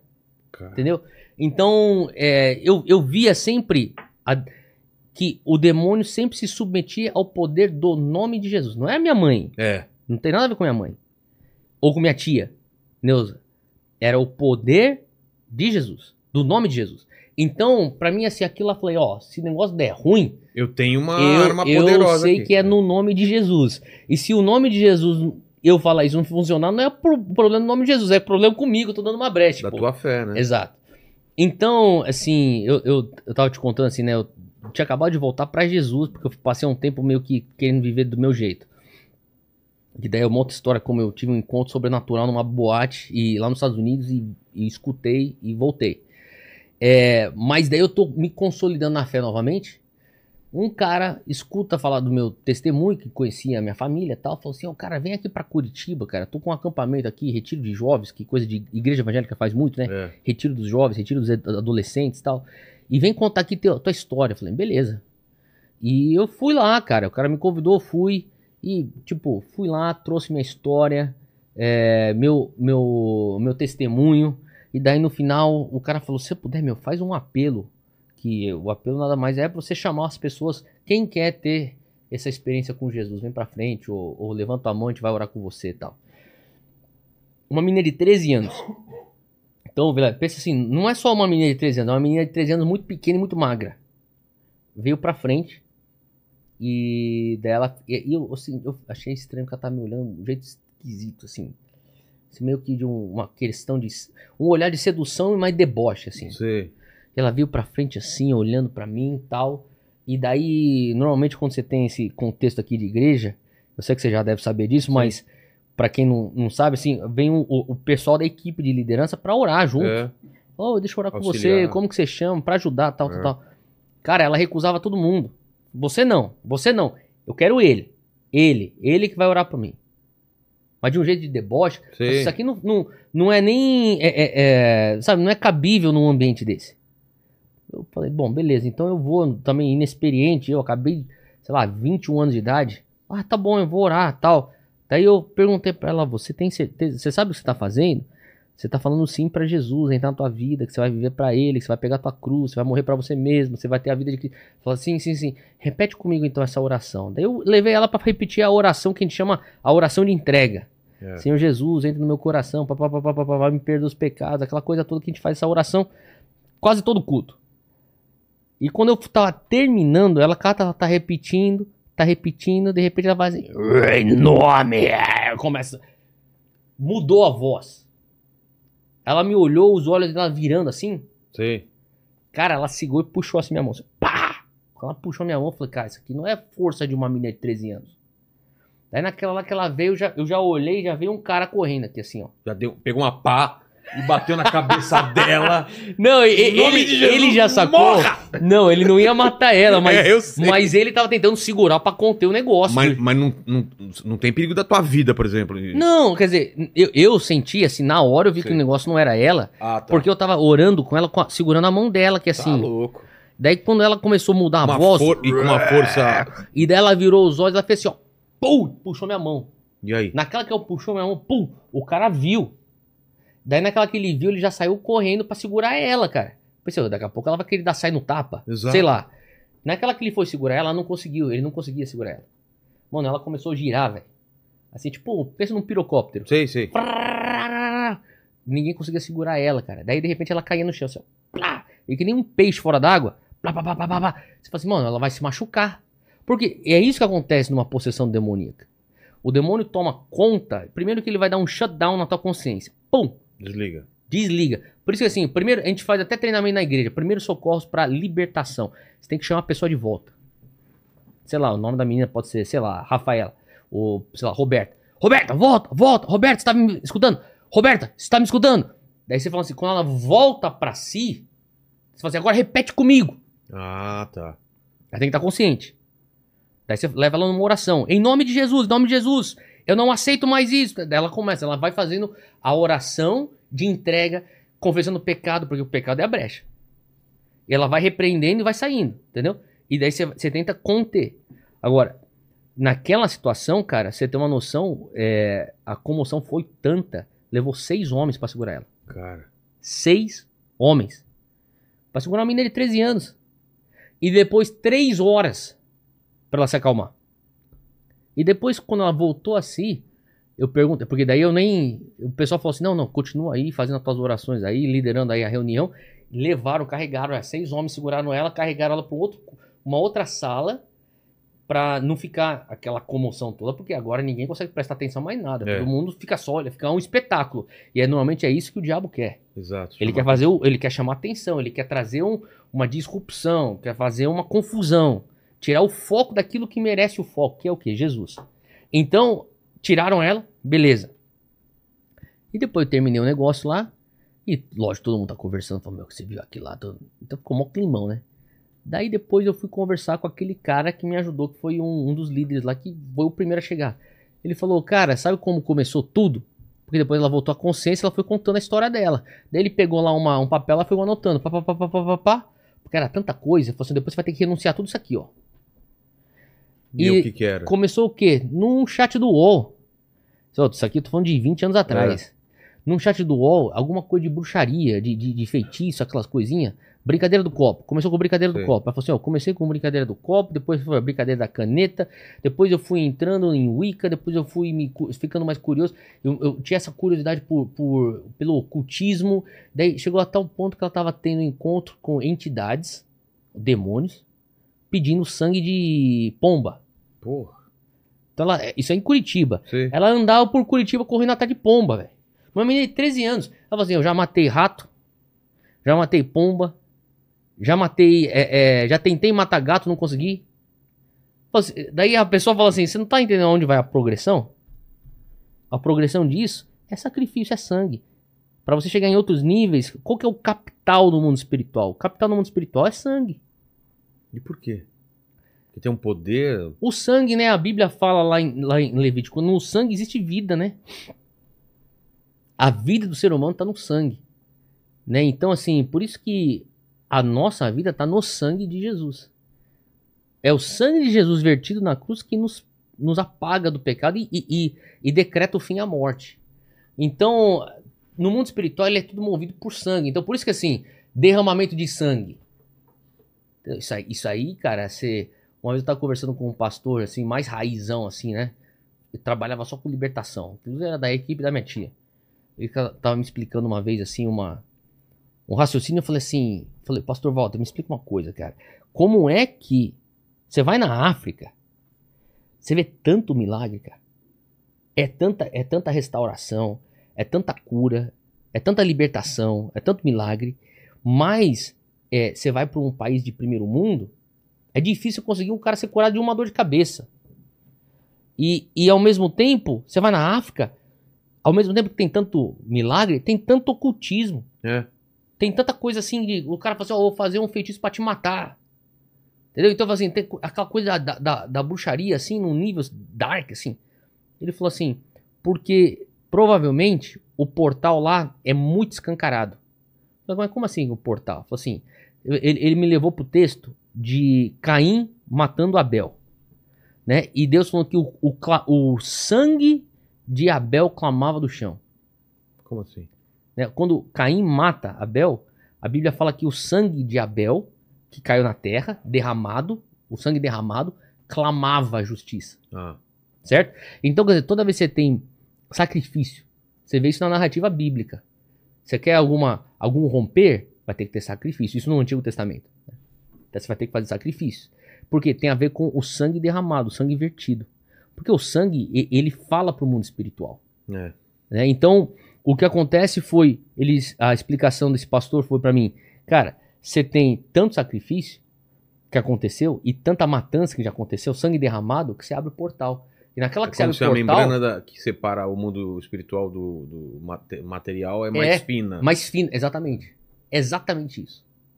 E por conta disso, você vai ter o mal numa intensidade muito forte e o bem numa Também. intensidade muito forte. Entendi. Então, eu posso que você tem certos lugares que, assim, é, é, o mundo material é muito, pau- é, é- é muito é, é, robusto, que você ter contato com o transcendental é, é difícil, porque tá tudo preso aqui no raciocínio, É. na ciência, na explicação lógica. E assim, eu acredito na lógica, eu acredito em ciência, estudei, mas é, tem certas coisas que a ciência não explica até hoje. O mundo espiritual, na verdade, eu creio que é, é que nem antigamente a gente chamava, né? Hoje, hoje não, por conta do, do liberalismo que entrou na educação. Mas antigamente, você vai para Harvard, Yale, Princeton. O que, que eles falavam sobre o departamento de teologia? Era the mother of all disciplines. A mãe de todas as disciplinas. Ninguém podia. Você vai estudar engenharia, você tem que fazer teologia primeiro. Porque a- a- o estudo da teologia vai explicar todas as outras coisas que você vai, vai te ajudar já a entender engenharia, já te ajudar a entender medicina, te ajudar a entender é, psicologia e assim por diante. Então eu acho que hoje a gente fez uma divisão, né? Assim, os tempos modernos dividiu a, a teologia ou estudo da espiritualidade, ou estudo da divindade, da, daquilo que a gente chama, "Ah, isso aqui que é ciência. Pô, mas quem que é que criou a ciência? O divino criou a ciência. Perfeito. Fala, Paquitos. O que foi? Tinha só aquela pergunta lá que eu falei, mas eu acho que ele já Qual? até respondeu sobre como a internet ajuda ou se ela atrapalha. Ah, é, não, não, a gente chegou a falar. E a internet? Cara, eu acho que a, a igreja, a igreja, o evangélico e o católico, eu falo isso porque eu tenho alguns amigos que são padres. E eles também concordam.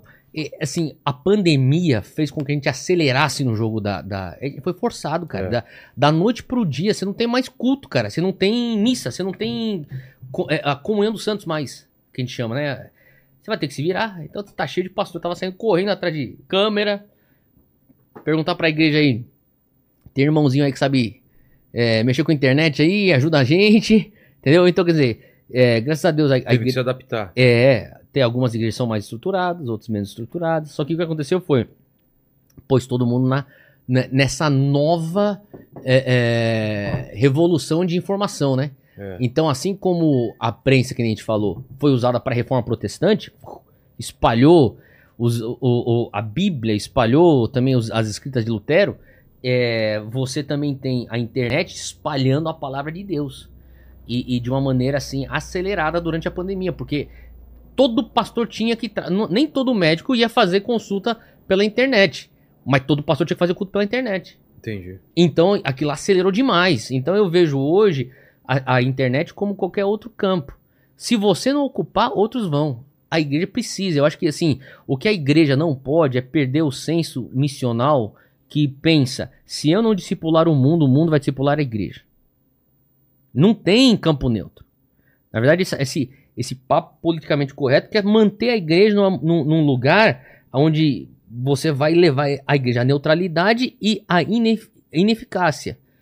O momento que a gente perder esse músculo missional, que é ou eu discipulo o mundo, ah, mas o Brasil já tem tanto evangélico. tem tanta gente que ainda não conhece a verdade e o amor de Jesus. Dê para eles uma oportunidade. Você deve a eles um encontro com o poder e com o amor de Deus. Entendeu? Então, momento que a gente se acomodar falar, vamos ficar aqui preso aqui nos nossos porões evangélicos, cara, aí então que o mundo entra na igreja.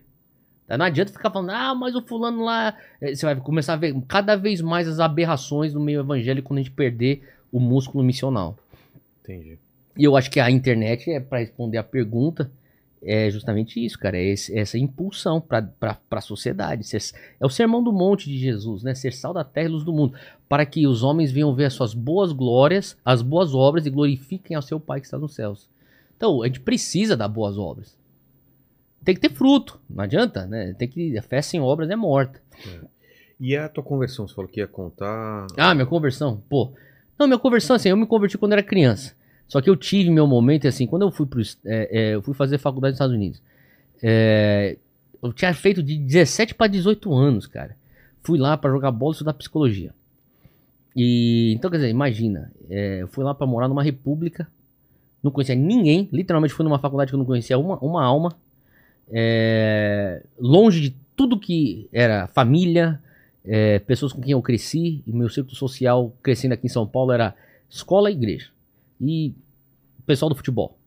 É, então, longe de tudo, tô com uma oportunidade para reescrever e fazer o que eu quiser. A minha, reescrever quem eu sou e, e- e fazer o que eu quiser. Cara, eu, eu buscando sempre uma. é, eu sou uma pessoa assim, social. Hoje, hoje gostaria de ter mais tempo para sociabilizar com, os, com as pessoas, mas eu sou uma pessoa assim, eu não tô. Eu me energizo com pessoas. Então sempre fui uma pessoa de fazer fa- amizade fácil, pá, conversava. Cara, eu comecei a conversar com pessoas, conhecer pessoas, morava numa república, comecei a ver que aquele grupo lá era, era minha família. Não achei uma comunidade de fé, fui me esfriando, mantendo minha fé do meu jeito, lendo a Bíblia sozinho no meu quarto, mas daqui a pouco, assim, a minha família é essa, essa molecada, isso aqui que é minha família. É. Entendeu? Só que a minha família não faz aquilo que a minha família lá em São Paulo faz. Minha família sai à noite, toda noite. Entendeu? A minha família em São Paulo não faz isso. Meus, meus amigos de igreja lá em São Paulo não faz isso. E daqui a pouco eu tô com. Ah, mas eu vou lá, não vou fazer o que os caras fazem. Mas eu vou ficar com os caras e tal. Daí eu ia lá com os brothers lá e ficava lá. E de repente você fala assim: ah, mas eu tô aqui com os brothers mesmo, então, né? É. E daqui a pouco você fala assim, mas eu já tô fazendo isso aqui, do que, que custa fazer aquilo lá também? Daqui a pouco eu tô vivendo como qualquer jovem universitário que não conhece Jesus e não tem as convicções cristãs. Então a minha vida era. Só que assim, tem. tem assim, eu, eu brinco, né? Porque quando o crente desvia, ele não consegue simplesmente só se desviar e ficar de boa. Tá ligado? Ele mete o E- pé e- na ele jaca. tem que meter o pé na jaca, né, velho? tipo, meus amigos saíam pra beber, pegar mulher, fazer toda aquelas co- zoeira toda, mas o cara ainda pegava nota boa. Eu não, eu não acordava nem pra ir pra aula, velho. Entendeu? Nossa. Então, quer dizer, eu comecei a bombar, eu comecei, tipo, daí eu fui perdendo bolsa, foi, é, é, foi uma confusão toda. Mas enfim, no meu segundo ano de faculdade, eu tava numa, sei lá, é, fui- tem um negócio lá nos Estados Unidos, pro universitário americano, chamado de Spring Break. Você sabe, né? Então, ligado. aquela semana que é tipo um carnaval. É, pra eles. Pra pros, só pro universitário. É. Então todo mundo tá pensando no Spring Break. Começa um ano, o que a gente vai fazer no Spring Break? E a galera falou, eu, eu, eu estudava lá na Pensilvânia, Nordeste. Meu, vamos descer, isso aqui é o quê? Abril? Ma- março, abril? Você vai descer, tá frio pra caramba aqui em cima. Desce pra Flórida e lá que todas as universidades do Nordeste vão fazer a festa do Spring Break.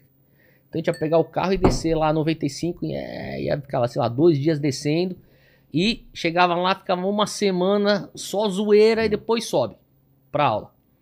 E foi isso que a gente fez, cara. Eu tô na quarta, quinta noite lá da zoeira, lá na Flórida, já lá em Tampa, na Flórida, e, num lugar chamado Ybor City, que é o lugar assim, o- a região boêmia lá de Tampa. Cara, e era balada atrás de balada, tá, tá, tá, tá. e eu tô lá vivendo que nem um universitário que não experimentou as, as coisas que eu já tinha experimentado. Eu sei que eu tô no meio da pista de dança uma noite lá, não sabendo nem onde eu tava direito. E, cara, de repente, ninguém pregou pra mim. Ninguém falou, Theo, você é cristão, né? Você não deveria estar fazendo essas coisas aí. Na- nada, nada. Ninguém falou nada comigo. Eu, sozinho, segurando lá minha, minha bebida lá na, na pista de dança. De repente, cara, eu parei. Cara, eu fiquei sóbrio, Vilela. Assim, assim. Já comecei, uma hora- comecei a beber à tarde na piscina, velho. Não sei era- nem como eu fui parar naquela balada lá, era 3 horas da manhã, tava lá. De repente, sóbrio. Só que quando eu fiquei sóbrio, não só eu fiquei sóbrio, eu fiquei convicto. A pessoa fala, convicto do quê? Eu falo, convicto do meu estado, cara. Eu, falo, mas eu, eu ficava, o que, que eu tô fazendo aqui, cara? O que, que eu fiz da minha vida, mano?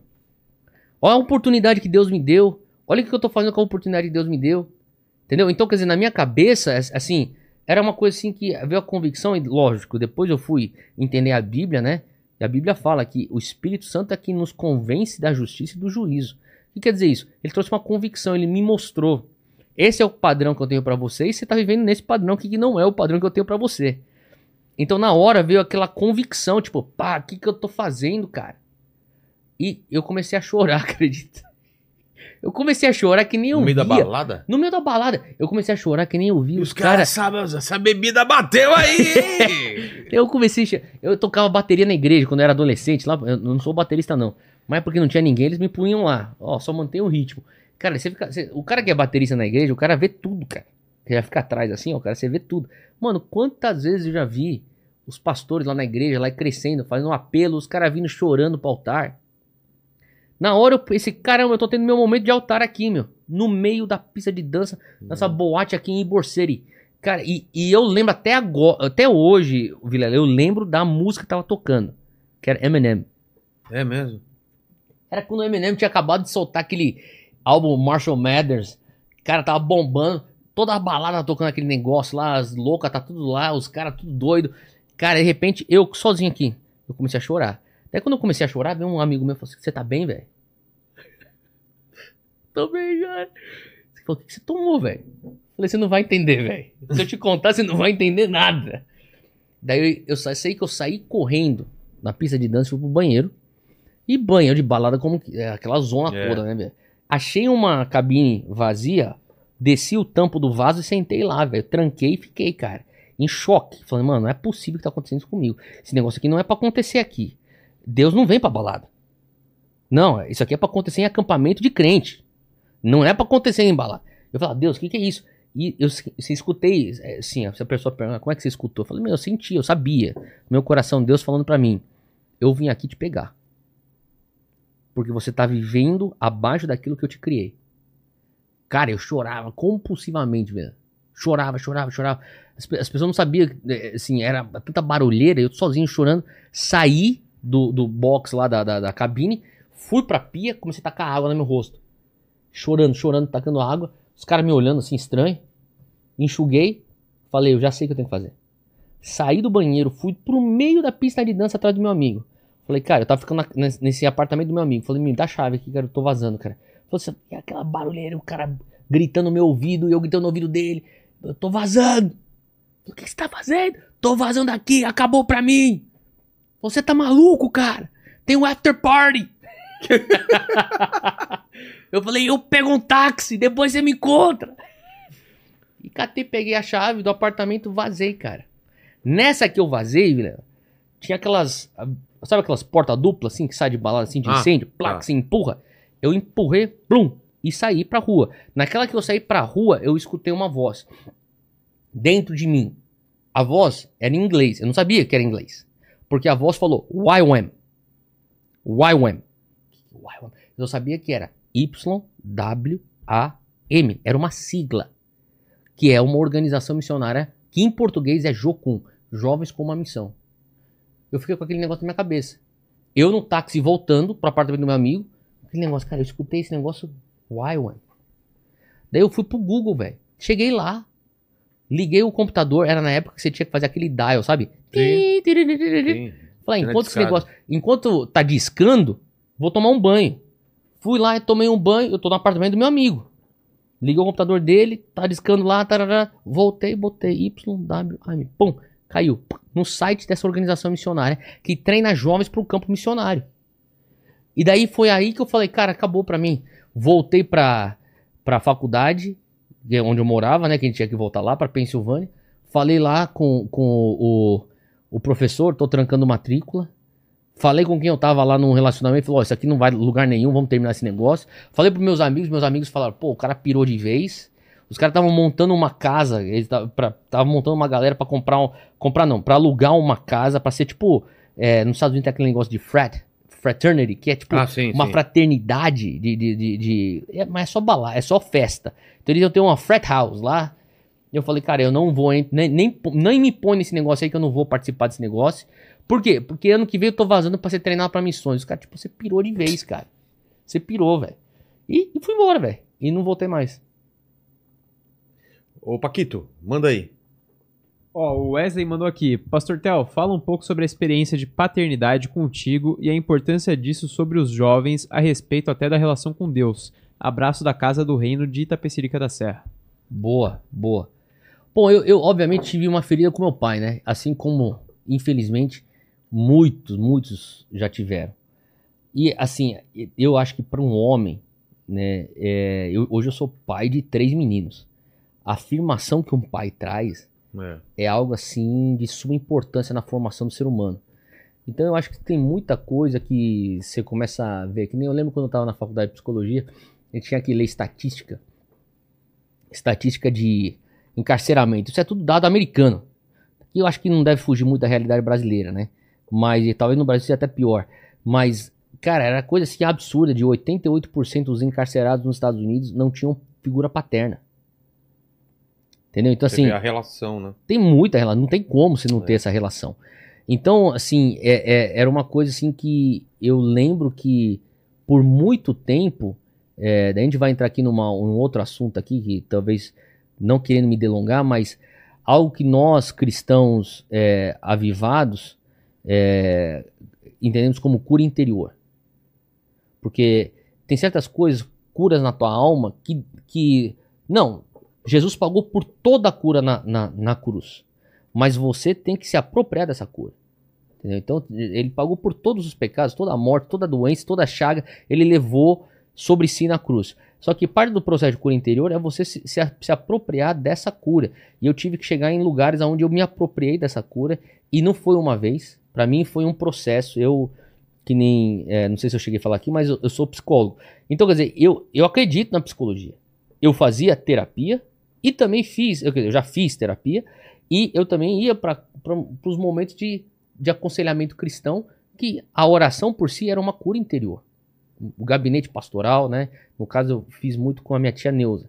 E ela me ajudava. Ó, você precisa liberar perdão. Um- uma das coisas principais para você ser curado na tua alma é você liberar perdão, cara. E Com tanto, sabe, assim, eu, eu tenho uma fala conhecida, mas que é muito verdade. Você segurar perdão é que nem você beber veneno e esperar que o outro morre. Então você tem que liberar perdão. Eu sei que o cara te feriu, que a pessoa te feriu, ela te feriu, seja o que for, mas a, a verdade é que pro teu próprio bem, se você não liberar perdão, Tá, tem que liberar perdão, mas é difícil. Como você difícil faz? demais, cara. Qual é a... Ah, eu acho que não tem fórmula mágica não, Vilela. Eu acho que, mas uma coisa que me ajudou é porque eu falava assim, tia, mas não sinto vontade. É. Eu não sinto vontade. Ela fala assim, desde quando fé tem a ver com vontade? Você toma uma decisão. Perdão é uma decisão. Eu falei, tia, mas eu tô falando aqui palavras, eu não sei o quão verdade é isso. Ela falou assim, ó, faz em fé e às vezes é um processo. Cara, diversas vezes eu ia e eu, perdo, eu, eu perdoava meu pai a mesma coisa, vez após vez. Eu não sinto que eu perdoei. Eu não sinto que eu perdoei. Mas eu continuava. Eu perdoei, eu vou perdoar de novo. Eu, eu decido. Eu abençoo. Eu repeti a oração lá. Eu abençoo ele, eu libero perdão, eu te perdoo. Parará. Então, a- hoje, assim, eu não tenho, assim, é, é, é, essa, esse, esse fardo, essa mágoa no coração, entendeu? Então, eu fui liberto disso, mas não foi uma coisa imediata. Foi uma coisa que, é, eu diria, desde os meus 8 até meus 25, 24. Um processo. Processo, cara. Foi um processo. Mas eu acho isso essencial, cara. Até porque se você não consegue resolver tua questão com teu pai, quando você conhece Jesus e você começa a entender a Trindade, o Pai, o Filho e o Espírito Santo, você começa a ter muito mais afinidade só com Jesus ou só com o Espírito Santo, porque a figura paterna remete a um trauma, então você anula aquilo. Faz sentido? Então, às vezes eu começo a escutar aqui algumas pessoas só falam do Espírito Santo, só falam de Jesus. Você vai, não tô falando que é sempre isso, tá? Não tô falando que é uma regra. Mas muitas vezes você vai conversando, você vai conversando, você começa a entender, cara, tem alguma coisa de paternidade aí que não foi resolvida. Porque aquilo que você tem de experiência com teu pai na terra, você de uma maneira consciente ou inconsciente vai projetar pro teu Pai Celestial. E as pessoas conseguem enxergar Jesus como Salvador. As pessoas conseguem enxergar Espírito Santo como aquele a parte da Trindade do poder, tal, do fogo. Mas o amor paterno, a aceitação paterna, é, às vezes é uma coisa que eu fico falando, cara, se, se você tem que resolver essa questão na tua, É. com teu pai terreno, e infelizmente paternidade hoje, eu acho que muito desse negócio aí de coach que você tava falando, ele capitaliza nisso. Tanto os coaches que têm uma, uma lin- linha é, é, mais evangélica, uma linha mais católica, você começa a ver, cara, é- é, tem, tem muito essa questão. Inclusive hoje, é, é, essa pauta conservadora também é, é muito disso. Essa coisa dos valores da família é, é uma ausência de paternidade. Se você for É. parar pra ver, a, a família que, que é disfuncional normalmente é ausência de paternidade. Não que é toda, tem outras disfunções, só que quando você tem a ausência de paternidade, parece que ela começa a desencadear em outras disfunções. Entendi. Foi, Paquito, aí? Aqui foi. Theo, obrigado demais pelo papo aí, cara. Pô, Vilela, obrigado eu pelo convite, cara. Foi não tá demais. livre, não. Eu sempre termino aqui com três perguntas e contigo não vai ser diferente. A primeira Manda, dela, manda. A primeira dela, não sei se você já respondeu, mas eu queria saber qual foi o momento mais difícil que você passou na tua vida. O momento mais difícil que eu já passei na minha vida. Eu acho, cara, que foi. é, Bom, é difícil falar um momento. eu- talvez eu levaria pra dois momentos. É, um da minha infância, que foi quando meu pai foi embora. Porque você fica perdido, você fala aqui, e agora, né? É. Só que ao mesmo tempo, é uma coisa que acontece na tua infância. Então, às vezes, você tira aquilo lá das suas proporções, porque você é uma criança. Mas eu diria que um outro momento que foi difícil, mas que foi muito bom, mas foi me custou. Foi em 2008, quando eu decidi. é, eu falo para as pessoas, eu tive que abrir mão do sonho americano. E tem a ver com é, uma, uma temporada na minha vida que eu tava pra, com uma oportunidade incrível nos Estados Unidos, estava encaminhado para um, um- uma cidadania americana, estava num relacionamento com uma pessoa que eu pensei que um dia passaria o resto da minha vida com ela. De lá, de lá.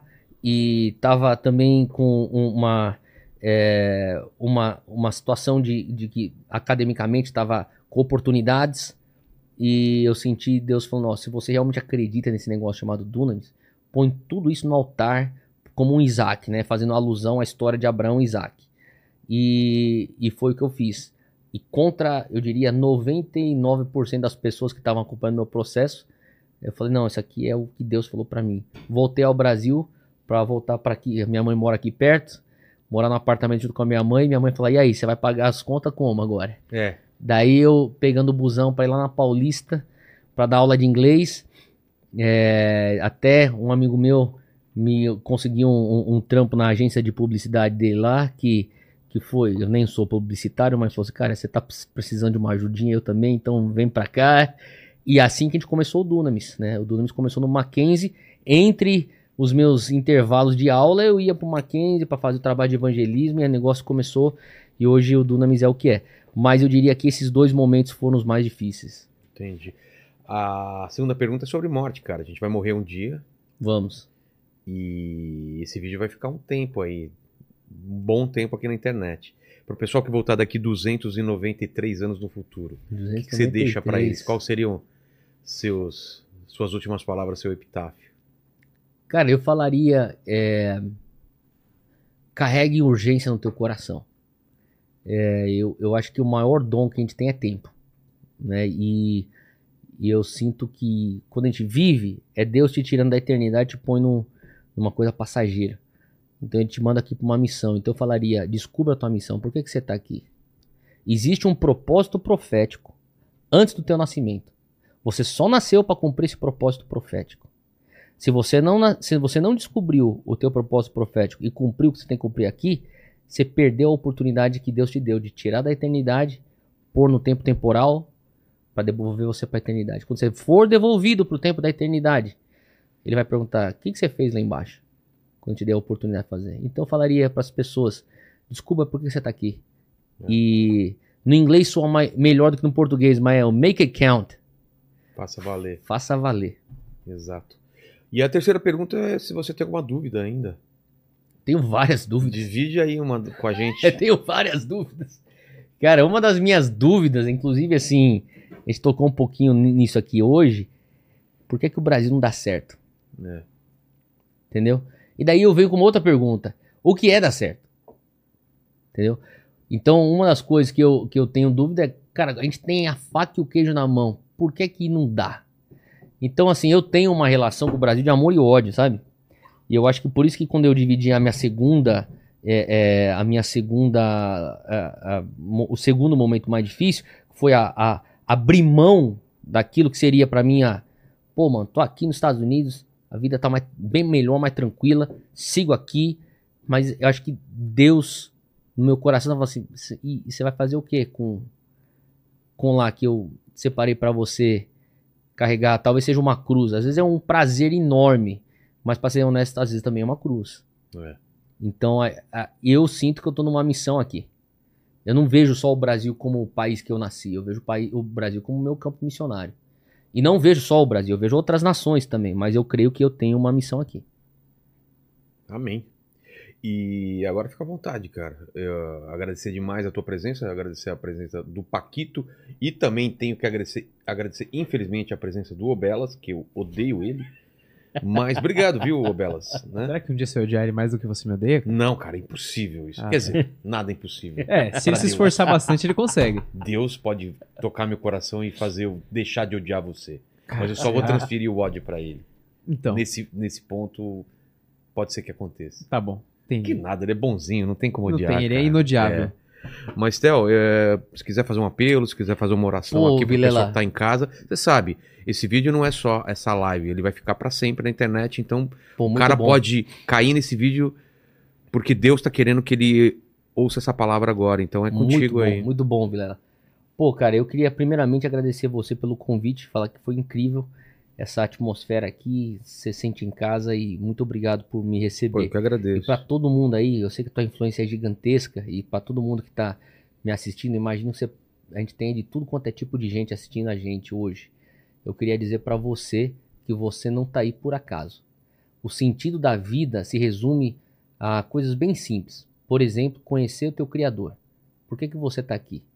Conheça o teu criador, porque ao conhecer teu criador, você vai se conhecer. E nesse processo você vai descobrir amor verdadeiro. E daí você vai querer compartilhar isso porque isso é bom demais para ficar só com você. Então conheça a Deus e faça ele conhecido. Essa é a minha mensagem. Amém. Obrigado de novo, obrigado a vocês que estiveram aqui com a gente. Paquito, é com você, cara. Galera, é o seguinte, você chegou aqui até agora e não deu seu like ainda, você tá moscando, então dá um like aí, se inscreve no canal, ativa o sininho e se você chegou aqui até agora, pra você provar pra gente que chegou até O aqui, que, que o pessoal vai escrever nos comentários, Paquito? comenta aí, orelha. Orelhas. Orelhas. Exatamente. Escreva orelha nos comentários, o pessoal não vai entender nada, vai ter que assistir o, o podcast inteiro para entender, não é? Obrigado demais, gente. Fiquem com Deus. Beijo no cotovelo e tchau. Valeu.